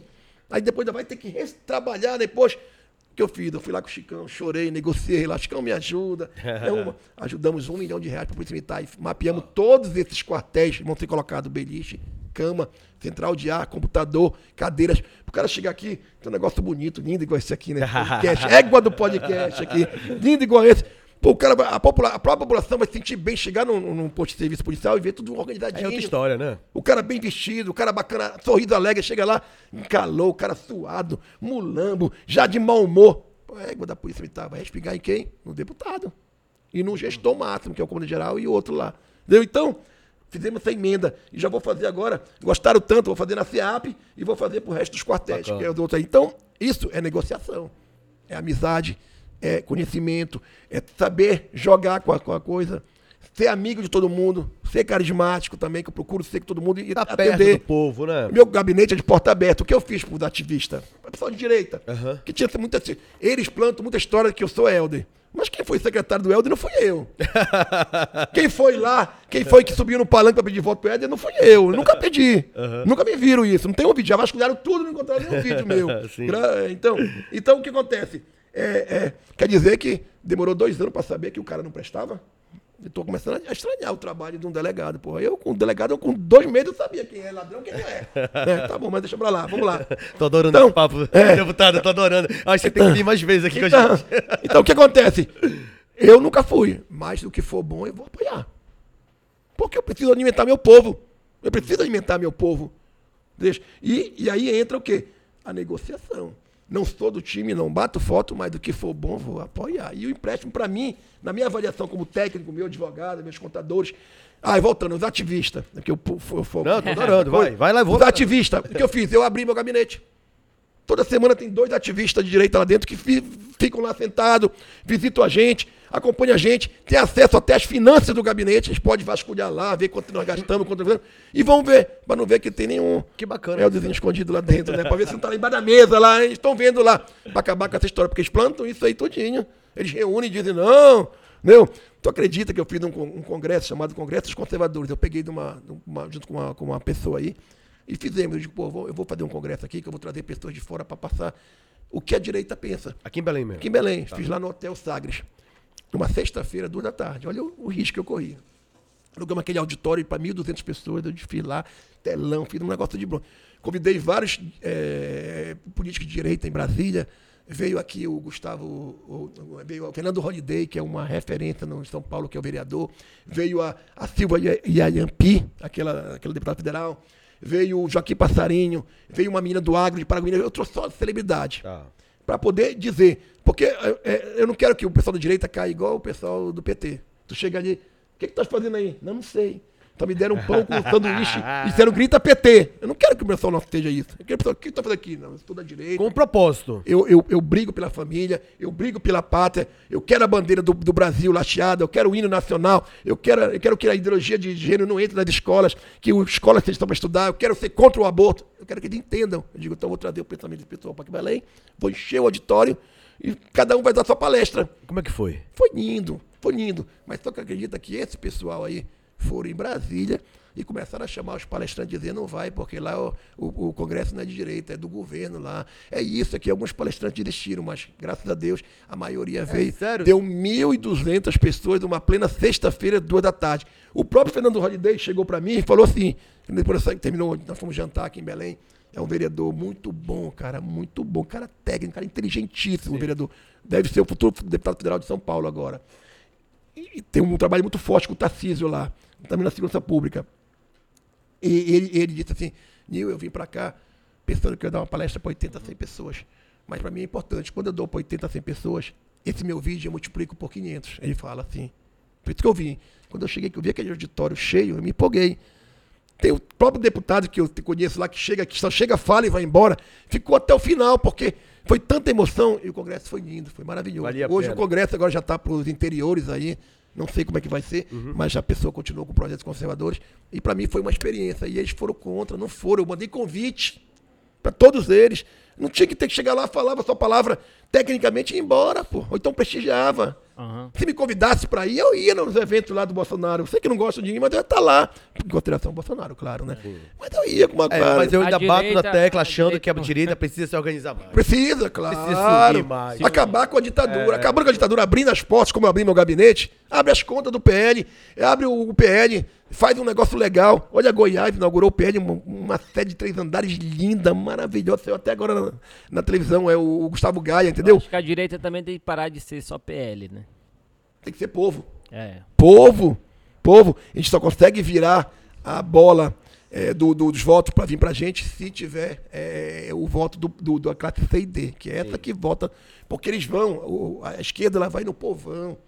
Aí dá lá um pouco mortadão e tal, e consegue inverter isso aí. Não, nós temos que ir mostrando trabalho, mostrando que existe obras, que o Bolsonaro foi isso. O Bolsonaro não, não- nin- ninguém não soube metade do que ele fez, meu amigo. Esse cara, é, esse cara tem um trabalho, é uma, uma mente marabolante, uma- maravilhosa, que tem um conhecimento de tão grande. Mas é muito legal o fato dele não estar no poder, mas você continua ali, batendo na tecla e sendo fiel a ele, né? Não, você, eu, eu isso. falei gratidão. Sim. Gratidão porque no momento que mais preciso doença meu filho, momento Ele te deu oportunidade? deu oportunidade e eu mostrei tecnicamente com trabalho o resultado da, mi- do foi meu capaz, trabalho. né? É. 90 mil tipos de terra. eh, Nil, eh, você pretende trazer o Bolsonaro algum dia aqui? Mas é, o Bolsonaro para vir, ele precisa de toda uma estrutura, Uhum. todo uma, uma- um direcionamento de Brasília para vir para cá. Eu acho que ele veio agora aqui, ele tem que rodar o Brasil todo, né? E Entendi. O o Brasil mais é importante, o que nós estamos trabalhando é o projeto da mulher. A minha esposa tem um projeto muito bom da mulher, das mães de câncer, porque é o seguinte, o que, o que nós aprendemos, eu e ela, com essa doença do meu filho? O homem, ele, a vida da, da continua. Quando tem uma doença de câncer, o homem deve continua no trabalho, se dedicando, mantendo ali a família. Isso, isso é da história do homem. A mulher, ela se envolve mais na doença. Ela fica mais ali fechada. A minha esposa ficou um ano e meio em São Paulo, morando lá com meu filho doente, e eu aqui trabalhando no INCRA e fazendo a minha pré-campanha. Uma loucura, né, mano? Loucura. E ela sofreu sozinha. O que ela sentiu? Que durante ano e meio, ela não trata dela, não vai no médico, não faz preventivo, não faz cabelo, não faz nada. Ela fica dedicada à família. A mulher sofre, a mulher se Presa acaba. bolha, né? É. Então ela aprendeu e disse vou fazer um projeto, vou começar a ajudar as mães das crianças de câncer. Bacana. Só que se envolveu tanto que nós estamos ajudando a mãe e as crianças agora, né? Temos várias pessoas que a gente vai e atende, brinca, dá brinquedo. Temos pessoas de tratamento em São Paulo, mandamos roupa. Teve um menino que foi fazer uma cirurgia em São Paulo, chegou lá, tá tão frio que não tinha nem roupa. Aí nós pegamos as nossas roupas doadas, levamos, mandamos pra, aí eu levei para São Paulo, com meu, meu outro filho mora lá. E demos para ele lá, para ele ficar, ah, porque não tinha roupa de frio em São Paulo. Então as pessoas vão para fazer a cirurgia, do tratamento, e não tem apoio nenhum. Ou seja, são coisas que acontecem apoio aqui, que, o depu- que o deputado Nil, de repente, que faz, ajuda e nem- não é divulgado, né? Não- não- não- isso a gente faz. E você, quanto deputado estadual, tem de, é, facilidade. E o projeto tá, nosso tal. é esse. Inclusive, nós estamos, nós estamos preocupados que esse projeto continue e não acabe. Eu estou querendo lançar minha esposa para a política. Uhum. Opa! Em cima desse vem projeto. eleição. É, em cima e desse, conta aí. Em cima desse projeto, mas a gente tem medo de isso atrapalhar, porque ela vai ter que fazer uma campanha, mas a gente não vai parar o projeto, vai continuar o projeto das, das mulheres. Mas ela já continua trabalhando em prol do, Vai, dos mais fracos, né? É, mais necessitados. E, e a mulher, é o momento é da outra mulher. história, é. a mulher cresceu muito, graças a Deus, hoje a mulher É, tem a cabeça, tem um pensamento, organização. Empoderada. Lá em casa quem toca o barco é, da, é a mulherada, né? Eu sou coronel, mas A, é última, general, a né? última palavra é a sua, né? Sim, senhora. Senhora. Mas é isso mesmo. Olha, deputado, deixa eu falar uma coisa. Primeiramente, muito obrigado por você ter aceitado o nosso convite de estar aqui.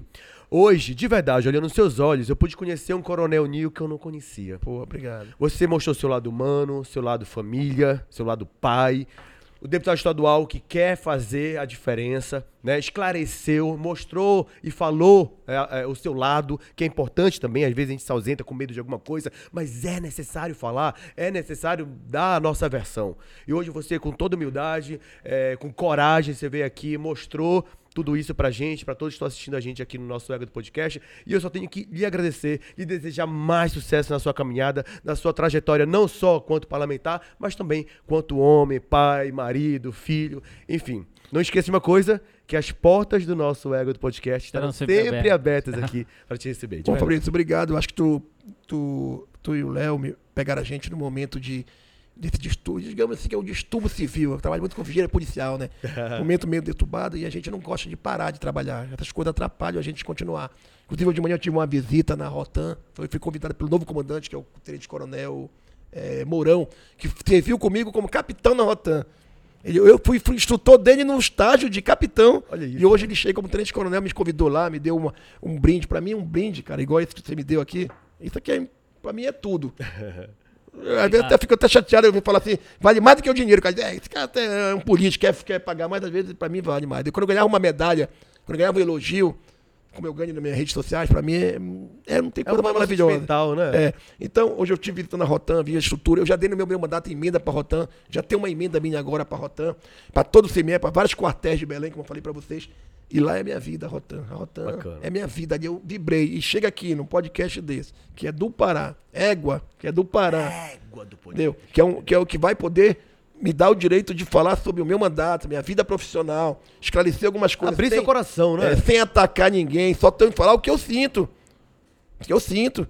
E pronto, e, e dizer, a partir de hoje, eu quero patriota, trabalhar patriota, trabalhar por você, trabalhar pelo coisa. Vamos ter que tomar atitudes que às vezes você possa entender, mas procure entrar, entender e saber que nós estamos querendo o objetivo final, que é o público, é o povo. Você não vai ver. São 35 anos de vida pública sem nenhuma.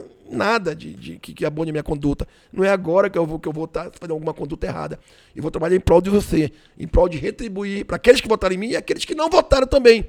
E também tentar é, fazer de tudo para nós trazermos de volta o patriotismo para o nosso país, para o nosso estado. Para O homem fala bem, Que viu? não votou, mas nunca é tarde pra voltar. Nunca é tarde para votar. e vem ano que vem, prefeito e vereadores, vamos ver um prefeito bom e vereador bom, entendeu? E trazer para frente. Eu acho que é isso aí. A vida ensina a gente.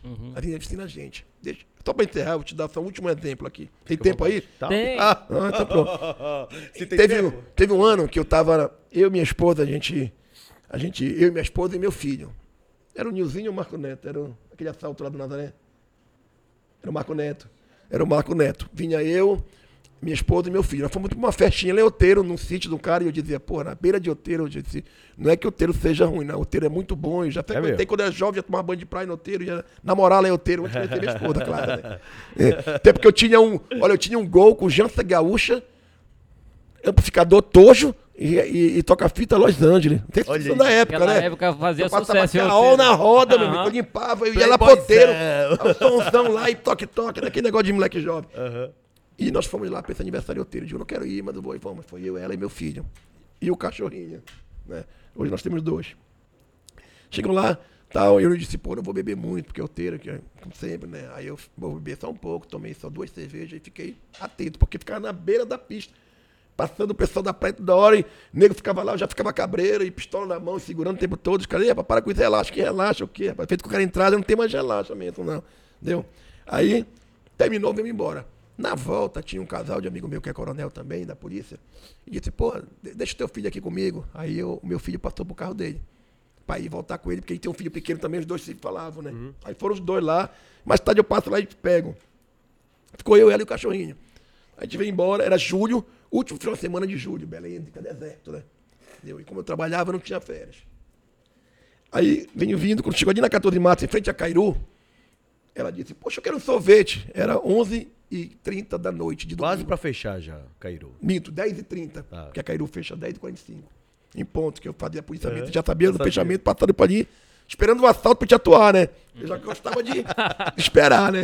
Aí, aí, aí, eu- só que não deu pra me parar do lado daqui, porque vinha um carro. Aí eu parei do lado daqui, onde era a antiga casa do bife.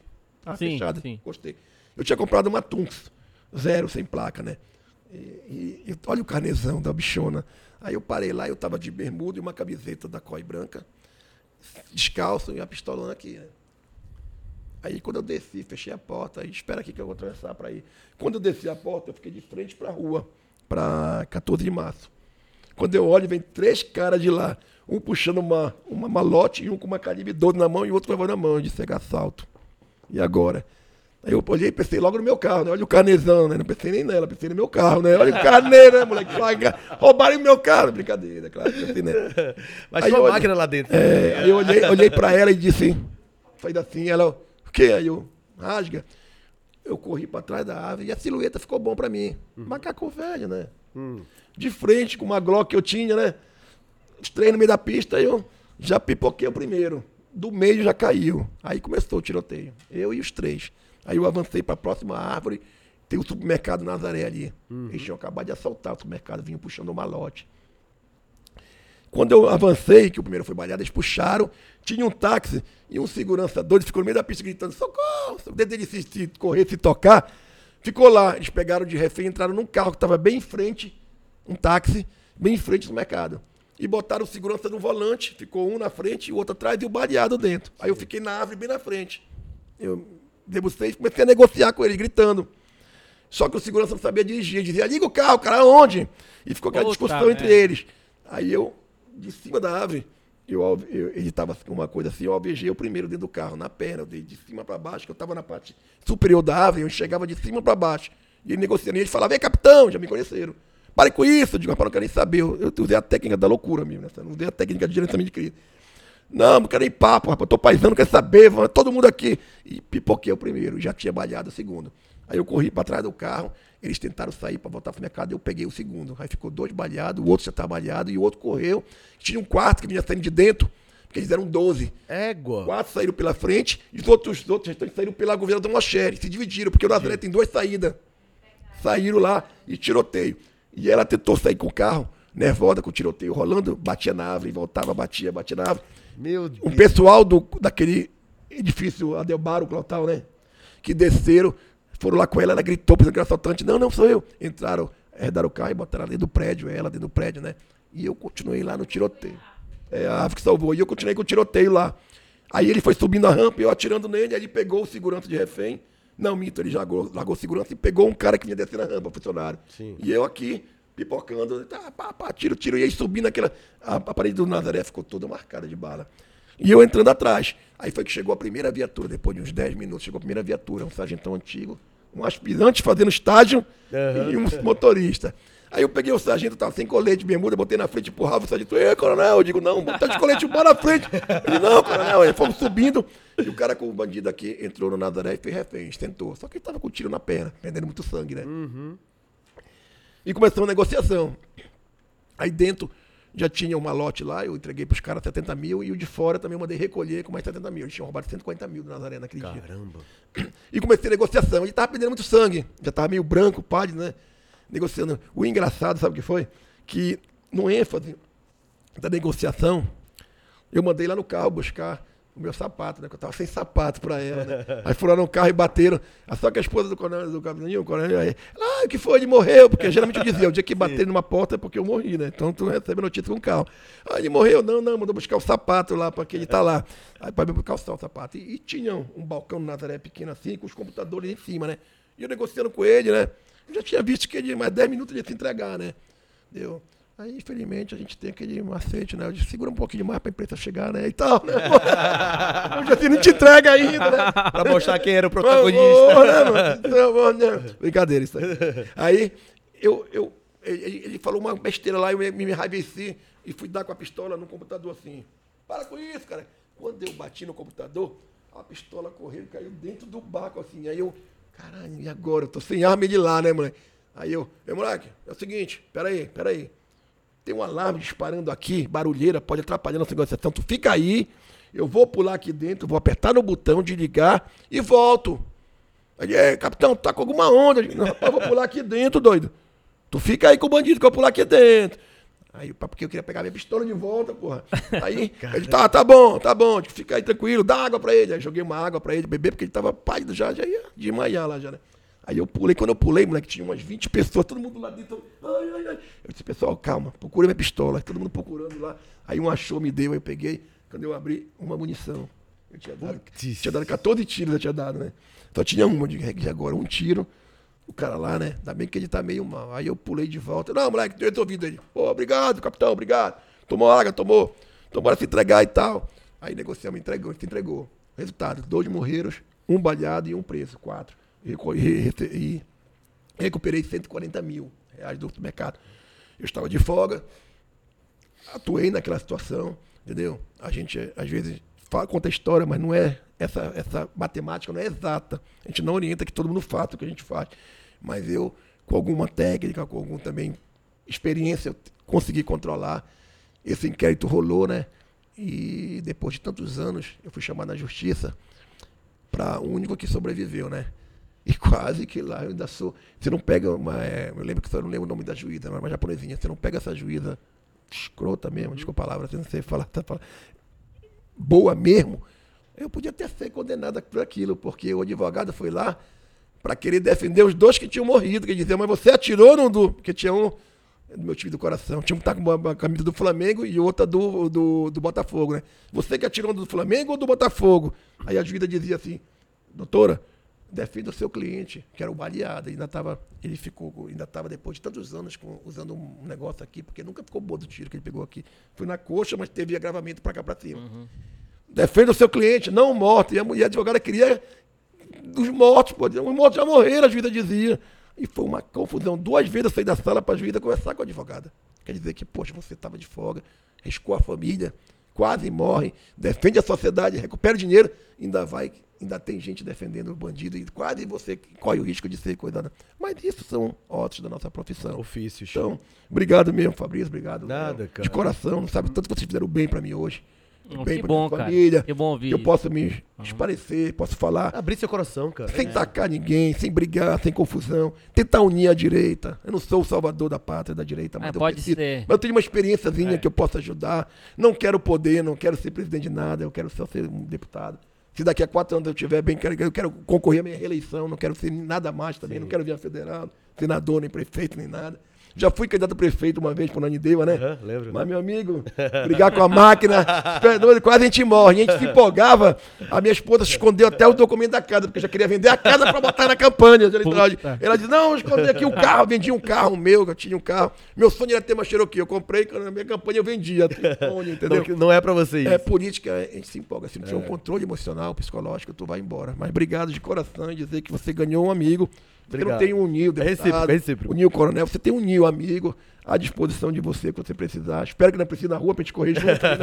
Mas se precisar, nós estamos à disposição. Não, o ego do podcast já é a sua casa. Ei, eu quero ir aí. Pode vir, mano. E eu peço a orientação do Léo, né? Lá na frente, se autorizar aí, né? Com certeza. Pra Não, ajudar a vai gente, estar, né? vai estar, tá? Eu vou te ajudar naquele projeto. Pô, não fala Agora- pra ninguém. Se vazar, é culpa tua. Ah, Agora aqui no Pará, é Remo ou Paysandu? Porra, eu sou os dois, né? Não, Pro não, político. Não, não, não, não, não. Não, não, sou remista, remista. Tuna. Eu sabia que tinha que ter algum defeito. Não era tão perfeitinho assim, não. Cara. Eu fui, fui votar lá no, no, no, no presidente do Remo, aí encontrei amigos lá, Coronel Figueiredo, Coronel Marão, todo mundo é remista. Porque meu filho joga futebol na, naquele campo society do Remo da Nazaré. Sim. A minha esposa, ela foi nadadora do Remo, foi, foi vice-campeã brasileira.